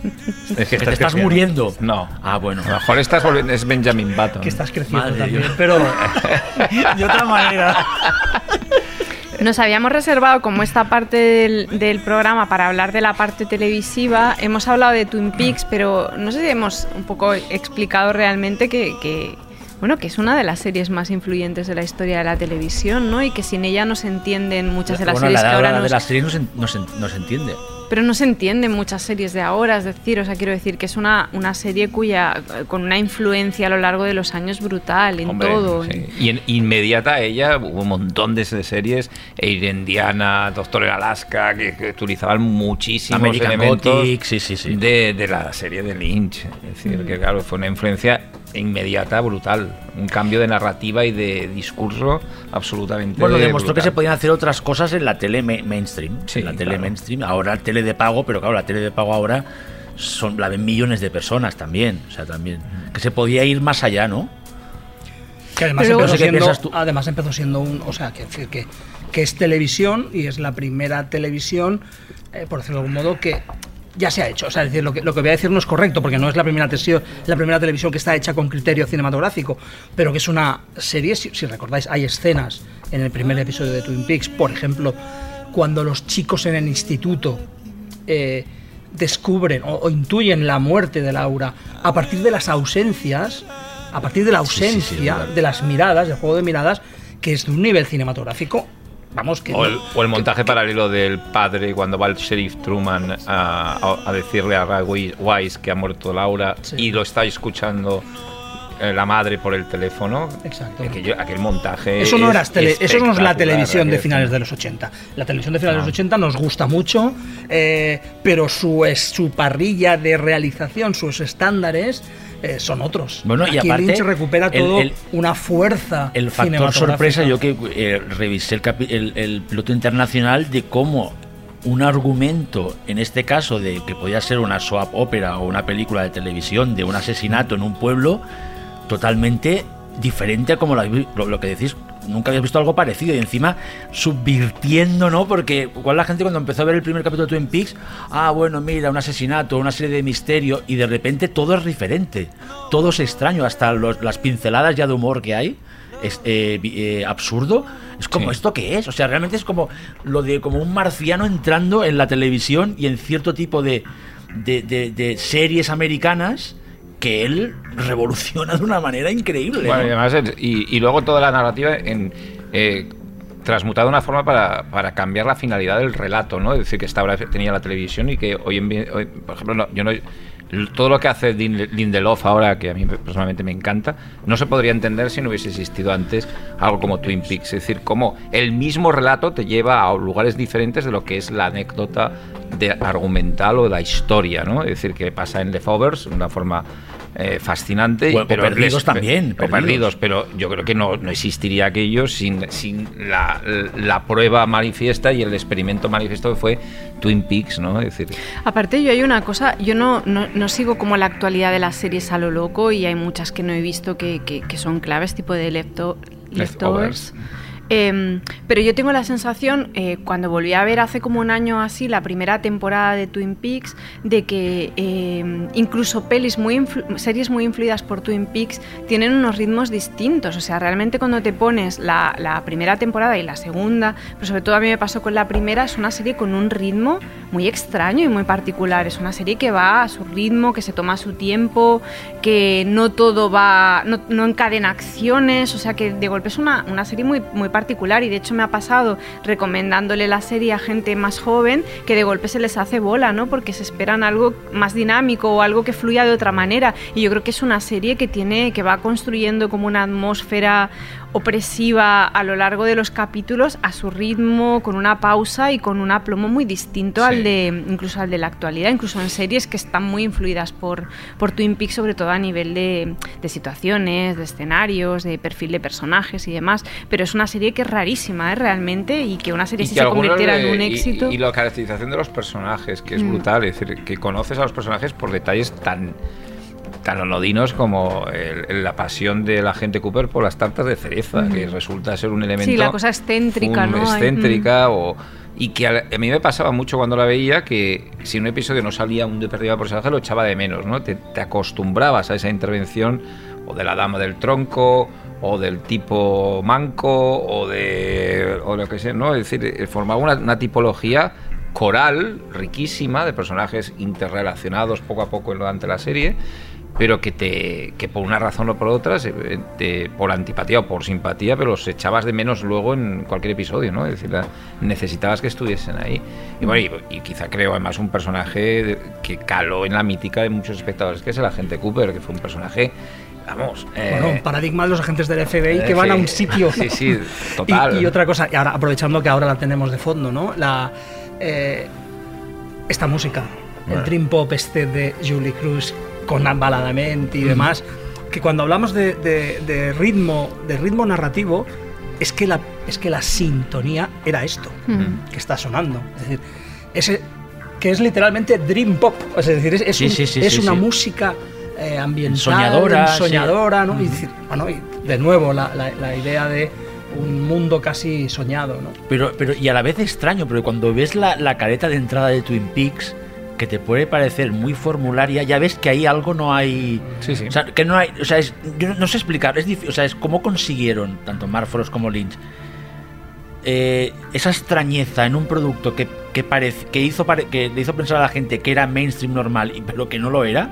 Y en el fondo, no voy a decir que era un. eh, hablando en el idioma actual de Twitter, no era un troleo pero algo había, porque eh, la escena, por ejemplo, recordáis en, en el primer episodio que Lucy la llaman a casa para que avise al, al- al sheriff de que ha muerto Laura Palmer.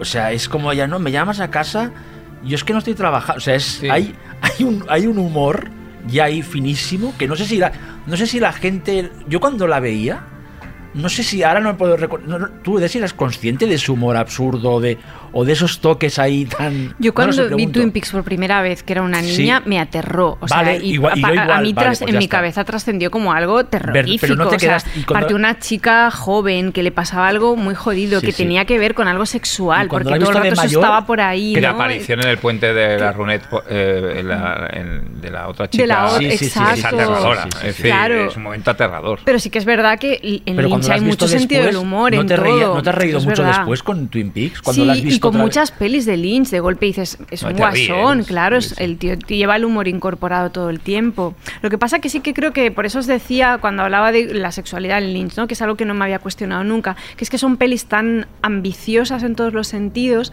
que no se acaban en un visionado. Hay pocas pelis No. que les pase eso, pero en este caso es como que va sumando como capas, ¿no? A la, si podríamos hacer un podcast entero sobre el humor en el cine de Lynch, sobre la sexualidad en el cine de Lynch, sobre las oscuridades en el cine de Lynch. O sea, realmente es como muy. Pero sí que es verdad que. Que en el que, que mi recuerdo la serie trasciende como una cosa terrorífica y aterradora y que incorporo incluso a mi vida pero cuando la vuelvo a ver sí claro te quedas con todas esas cosas no con el con el impacto de, de lo revolucionaria que es en el momento que aparece cómo se convierte en un éxito a pesar de ser una serie que se toma su tiempo que se que tiene su propio ritmo que es muy especial que rompía con todo lo que se había hecho hasta ahora pero me vuelve a pasar con The Return o sea con la tercera parte o sea no sé vosotros cómo lo vivisteis Bueno, pero es que- para mí es que eso ha Mira, sido como de antes el debate, después diré que es la mejor tercera parte posible, porque es que, o sea, no, es más críptica, es más divertida, o sea, el, el- realmente me cuesta ver una continuación mejor en la, en la historia, de decir, ¿me vais a dejar hacer Twin Peaks 3? Pues es que solo Twin Peaks 3 solo pudo ser lo que fue. No sé Pero es si que me- además no eso, me sí que, eso sí que es un troleo, Jordi. Xavi. Que, que Laura le diga a Cooper, nos vemos dentro de 25 años. Sí, eso es sí, un sí, troleo. Hacerla es un troleo. Hombre, y no, y aparte que yo cada vez- yo que ya estaba preparado porque ya habéis visto mucho David Lynch, sabes cómo juega, pero yo me fui sorprendiendo en cada capítulo. Es decir, eh, como has dicho tú en el capítulo 3, luego en- pues ya no digamos más, en el 8, es decir, es que cada semana decir, bueno, a ver qué pasa. ¿no? Es decir, porque me, voy, me está sorprendiendo, eh, supera lo que yo ya en este momento podía esperar que me sorprendiera Lynch, ¿no? Mm. Que siempre espero que me pueda sorprender, pero bueno, ya ahora con un Twin Peaks tercera temporada, pues lo consigue, ¿no? Y, y además mm, me parece que lo que está bien, bien acaba y el final es uno de los finales más redondos. Antes de que nos pongamos serios, lo único que echo de menos, antes de que nos pongamos serios, lo único que echo de menos en Twin Peaks de Return es un plantel como el de la primera, es decir, que apareciera Sherilyn Fenn, Laura Flynn Boyle y Matt Chenamick juntas, es decir, algo o algo así, ¿no? Es decir, eh, Ya, ya, porque, ya, ya, porque ya. el mogollón de gente guapa que salía en Twin Peaks tampoco era normal, ¿eh? Es decir, bueno, perdón por la frivolidad. ¿eh? ¿no? Sí, Y- claro, y por supuesto, por supuesto. Claro. Y mira, en relación con Twin Peaks 3, me gustaría poner una cosa aquí ya en la, en la mesa de debate. ¿eh? Esto me ha quedado muy la clave, ¿eh? para que la gente tenga una edad, sabe lo que es la clave. Es que esto no, aún no lo hemos hablado. Lynch, que es un cineasta que viene de lo experimental, del mundo del arte, yo creo que una de las cosas que le ha hecho tan universal y que tenga tantos fans es que tiene toda esta parte más emocional y a veces divertida. O sea, y Twin Peaks 3 es una serie súper críptica, pero a la vez es muy divertida y es tierna. O sea, el final que le da al personaje de Miguel Ferrer, la despedida de la mujer del leño, la escena que hablábamos antes cuando hablábamos el programa de las tragaperras, la relación de Dougie con Naomi. O sea, es realmente bonito y tierno. Y yo creo que es un director que en- sus películas tiene muchos de esos elementos más anclados en la realidad cotidiana, hasta en la realidad emocional de las personas, y toda esa parte pesadillesca tiene esa poca luz, esa poco de luz que son todas esas partes más...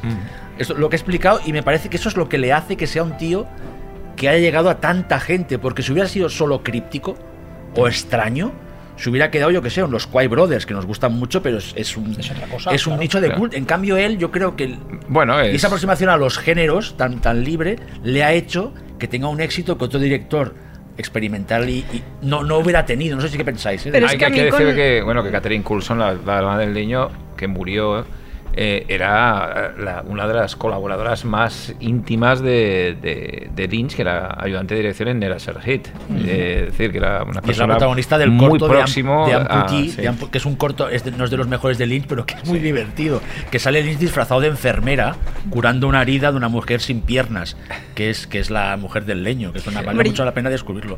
Yo solo añadir una cosa con lo de Twin Peaks de Return. Yo todavía, eh, y es una serie que he visto ya dos veces y que me me tiene absolutamente obsesionada, todavía no, ni siquiera he tenido como la tentación de empezar como a armar paralelismos con Fuego Camina conmigo, con las otras dos temporadas, con todos estos libros que van saliendo, que van desvelando misterios y tal. O sea, todavía no he llegado a esa fase. Sigo en una fase que es la del impacto brutal de cómo un tío como Lynch eh, en 2019 coge, ay, die- 2017, 18, ¿no? o 17, 17, 18, sí, porque sí, en el 17.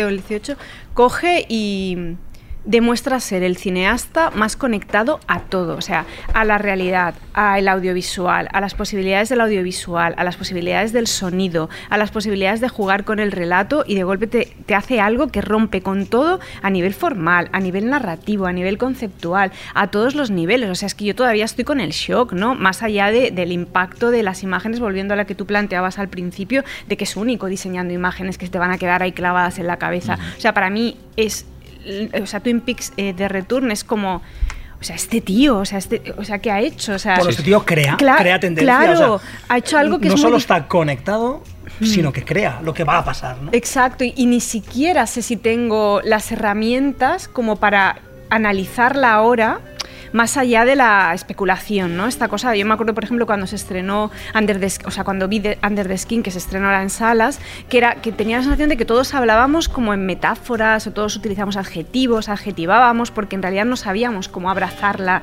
realmente, ¿no? Y, y- y con Lynch, aunque es una cosa completamente distinta, con esta temporada me pasa eso, que creo que todos vamos como dando vueltas alrededor de The Retour, quedándonos con cosas y así, porque estamos todavía en shock del impacto que supone la aparición de algo así, y más en un momento en el que aparecen pelis que nos gustan, más o menos, pero que un cine revolucionario yo no creo que se está No, haciendo. no, que estamos hablando más que de. Yo, no, el tema. Sí, vale, es una serie, me vas a decir. Bueno, Yo estoy no, hablando, va más allá de Yo eso, creo que es una, claro. una peli de 18 horas. ¿eh? Sí, bueno, hubo la Que, claro, que no se, no se asimila tan fácilmente, ¿eh? es decir, es, es el satanstango moderno. No, de hecho, pues mira, de hecho eh, eh, hubo esta polémica también film, en la polémica en film Twitter cuando Calles de Cinema eligió la mejor película del año Twin Peaks de Return 3 y yo pensaba, hombre, si estamos en una época ya en que el audiovisual no es solo cine, no es, es de todo, o sea, es audiovisual es cine, YouTube, eh, eh, hay de todo, o sea, en plan, no me parece, no sé qué os pareció a vosotros. Totalmente se hablaba de acuerdo. Perfecto, Se hablaba de Boutade, como, Yo tengo, "Ah, que bueno, es que decir, han yo tengo que decir que la voté en fotogramas como la mejor película del año y no me dejaron. Bueno, porque Pero que no, que yo creo que en esta nada. mesa estamos por Y tú encima de que eso, eres fan de vamos los a... formatos, es que ahora mismo el audiovisual, No, no, es que quedarse solo no, en una cosa. Es que no es- entiendo La, la- esa distinción, no la entiendo. Yo o sea, tampoco, no, No, lo que pasa es que votar como mejor película del año una película de 18 horas, pues tiene Bueno, pero, trampa, pero es está bien que haya un... Y que está bien porque solo esa polémica y esa controversia da pie a decir el por qué está bien que sea así y la gente ponga el foco en eso. Pero vamos, que yo creo que es una, una temporada a la que vamos a ir volviendo continuamente porque como pasaba con Fuego Camina Conmigo, que anticipa muchas cosas que la hace luego en Inland Empire y que hacen otros cineastas, yo creo que, que esta serie va a ser como el... Espero, ¿no? Que sea como el estímulo de muchas cosas audiovisuales interesantes que estén por venir, está está ojalá. por O que marque, Claro, por eso o que hace falta tiempo. creadores, En dos años no he visto muchas influencias. Ya, pero por eso digo que, que igual nos hacen falta 10 años para asumir la, la grandeza de esa. de A ver, esa también tengamos en cuenta que es una película. Lo primero que me sorprende aquí es, es que haya siga contando con Mark Frost. es para decir eh, que ha hecho Mark Frost, porque es que en, en teoría era el, el- el- Mark Frost era el ancla con, con la convención televisiva Sí, ¿no? de, sí, de sí. Lynch. Es decir, es un guionista consagrado, un novelista, un tipo que domina muchísimo eh, los resortes de la narración más clásica. Eh, entonces entendía su papel en Twin Peaks y en Twin Peaks 2 incluso, pero en esta Return, ¿qué ha hecho? ¿Qué le- Habrán hecho un ping, será un ping-pong de ideas maravilloso. Por otro lado, no nos olvidemos que es, es una película hecha por, por un señor de más de 70 años. O sea, un, una serie. Exacto, Entonces, pero es que son los que ¿a están es? haciendo las cosas guays, porque Claro. de golpe aparece eh, Mad Max Fury Road. ¿Qué edad tiene este señor? pues 74. Claro, es que 76, de golpe Terrence Malick, ¿qué edad tiene Terrence 60 Malick? Es que, mucho. es que al final es, joder, o Paul Rader, ¿no? Cuando hace Fist Reform, es O- como, o ostras, tío. O Scorsese que no Claro. deja de hacer cosas buenas. Pero, ¿no? pero justo los que he puesto de ejemplo al principio Sí, sí. son como muy innovadores en el lenguaje y en la incorporación como de los recursos nuevos, sí. ¿no? En plan, por ejemplo, el momento de Fist Reform de, de esta especie de momento que va planeando como por el cielo, ¿no? Que de golpe aparece ese efecto ahí que dices, ¿por qué? Y en cambio le queda genial y tiene todo el sentido, ¿no? Y, y el digital en la peli de... O, o- o cómo está incorporado todo lo que tiene que ver con la fantasía en, en Fury Road. O sea, que, que son unos tíos que de golpe están demostrando que son los que están más conectados a, a la realidad y a la Totalmente. necesidad de Hay otros que la renovar. y crean, directamente la crean. Es en el caso de Lynch, yo no, no sé si, no, no te lo discuto, ¿eh? No, pero no sé si más que conectado con la realidad es que realmente está creando ¿eh? la Sí, realidad. pero igual porque Está instintivamente, ¿eh? Sí. instintivamente está receptivo, no sé. Sí. Fijaros que en muchas, en muchas eh, listas de lo mejor de la década, eh, o de lo mejor desde el año 2000, aparece Mulholland Drive, Mad Max Fury Road y, Claro. y, y- y Twin Peaks posiblemente también. Es decir, que son de, como estamos diciendo, de señores de, una- de 70 De años. 70, 70 y Es decir, que los- sí. la- la- el cine del nuevo siglo lo Bueno. está marcando gente de 60 para arriba. Y o Claire Denis también. Bueno, que también es otra señora mayor que está, que ahora mismo está para mí no eh, sé, mismo High Life con lo mucho que la amamos que Bueno, y está- alguno, no- de, y algún otro que tampoco son tan jóvenes. eh, Hablamos de, de, de- David Fincher, es un tipo que no, no, Sí, no es un tiene crío. 25 Tiene años, 50 y pico. Decir, Oliveras allá tienen 60 años ya. Ah, sí, es decir, que Y bueno. Desiree, en esto que dices del análisis, es que claro, una de las cosas que no le gustan a Lynch es que es hablar de, de- de las claves de su obra. O sea, No, obvio. no, no. De hecho, él en, en- en- Sus en- entrevistas son muy poco esclarecedoras, Este conocido de Chris Rosley, que lo estaba releyendo, Sí. eh, él habla que odia las palabras, dice. Odia las palabras Bueno. porque concreta las cosas. Dice, yo no quiero ir a palabras, me interesan las ideas. ¿Habéis ¿no? estado en una rueda de prensa, Lynch? No. Eh, contesta que siempre en monosílabos. Yes, no. Y, el, y en una entrevista personal se desvía de las preguntas. eh, no, nunca es un discurso. Y no le gusta contar cosas de.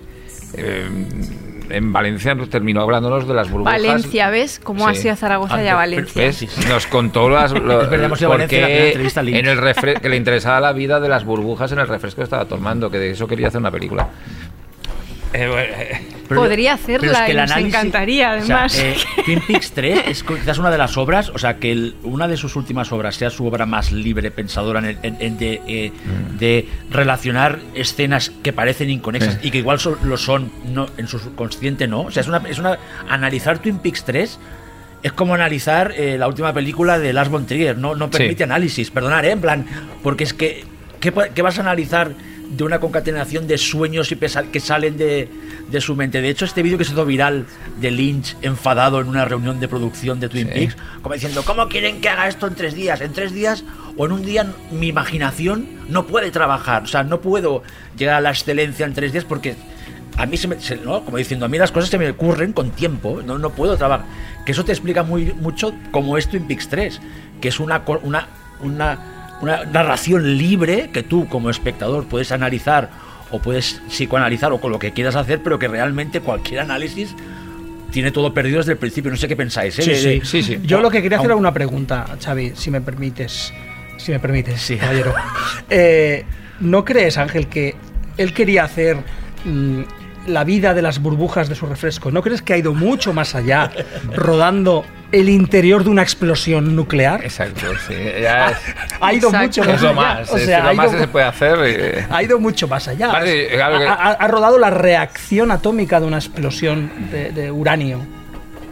Yo en, en ese momento, que, que, eh, los que son muy próximos a mí saben que yo tengo una especie de pasión malsana por las bombas atómicas. Tengo muchos libros en casa sobre la bomba atómica y me obsesiona el hongo nuclear. Es decir, Pues una cosa. ahí la tienes. Eh, claro, cuando empezó esa escena no me lo podía creer. Me estaba hablando de algo que yo estoy obsesionado. Entonces, claro, la conexión fue tan brutal que no, la- no tenía una conexión así desde el final de Teléfono Rojo, volamos hacia Moscú.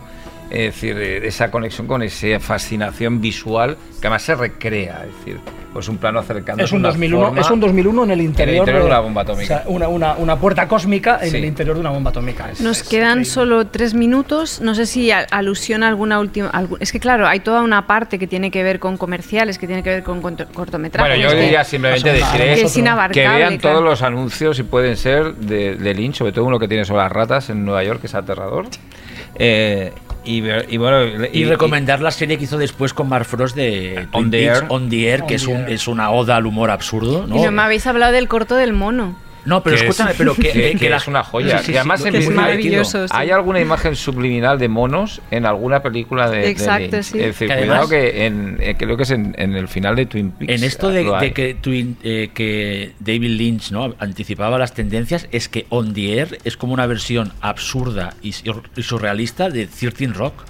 O sea, es cuando, Sí. la, cuando la gente descubra On the Air, va a flipar. O sea, el primer episodio, que es el dirigido por Lynch, es todo slapstick loco, pero slapstick a un nivel, Bueno, o sea, que... que- eleva el nivel de slapstick loco de lo que puede pasar en un programa en directo de televisión de los 50 que todo sale mal, que todo sale mal, y es que estaba viendo hasta personajes, estaba viendo 13 Rock el- versión chalada lisérgica. Y, y- y Hotel Run. Yo recom- recomiendo mucho Hotel Run, sobre todo el episodio Tricks, dirigido por él, que es una verdadera maravilla con Barry Gifford y que conecta mucho con Carretera Perdida.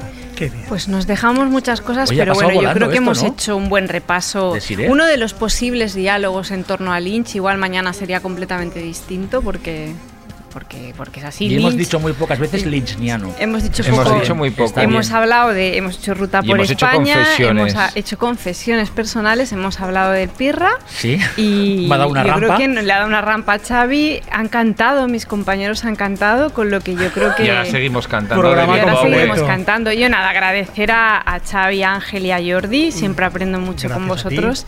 Y a Marta y a Izaro, que siempre nos echan un cable con todo lo que tiene que ver con la presentación y con la preparación. Eh, al técnico Andrei, que, que es muy paciente Que nos conmigo ha recibido, siempre. nos ha hecho de anfitrión. nos ha hecho de anfitrión hoy y está quedando genial. Y yo, mira, hoy voy a dar las gracias a mi novio porque ha Ha aguantado estado volver aquí a ver Carlos todo Padial, Lynch sí. estos días. A pesar del cansancio y encima ha venido a hacernos aquí de fans, con lo que Carlos no- muy bien, gracias a Carlos. nuestros eh, fieles oyentes. A nuestros oyentes. Y nos queda un programa para acabar la temporada. ¿Qué será? Que será. Algo, Pronto verano, anunciaremos terror, el. veremos. Será veraniego, mejor será es de- terrorífico. seguimos con Lynch, si. O a lo mejor seguimos con Lynch. Eh, muchas gracias y muy contentos de hablar de Lynch y ojalá que os guste mucho.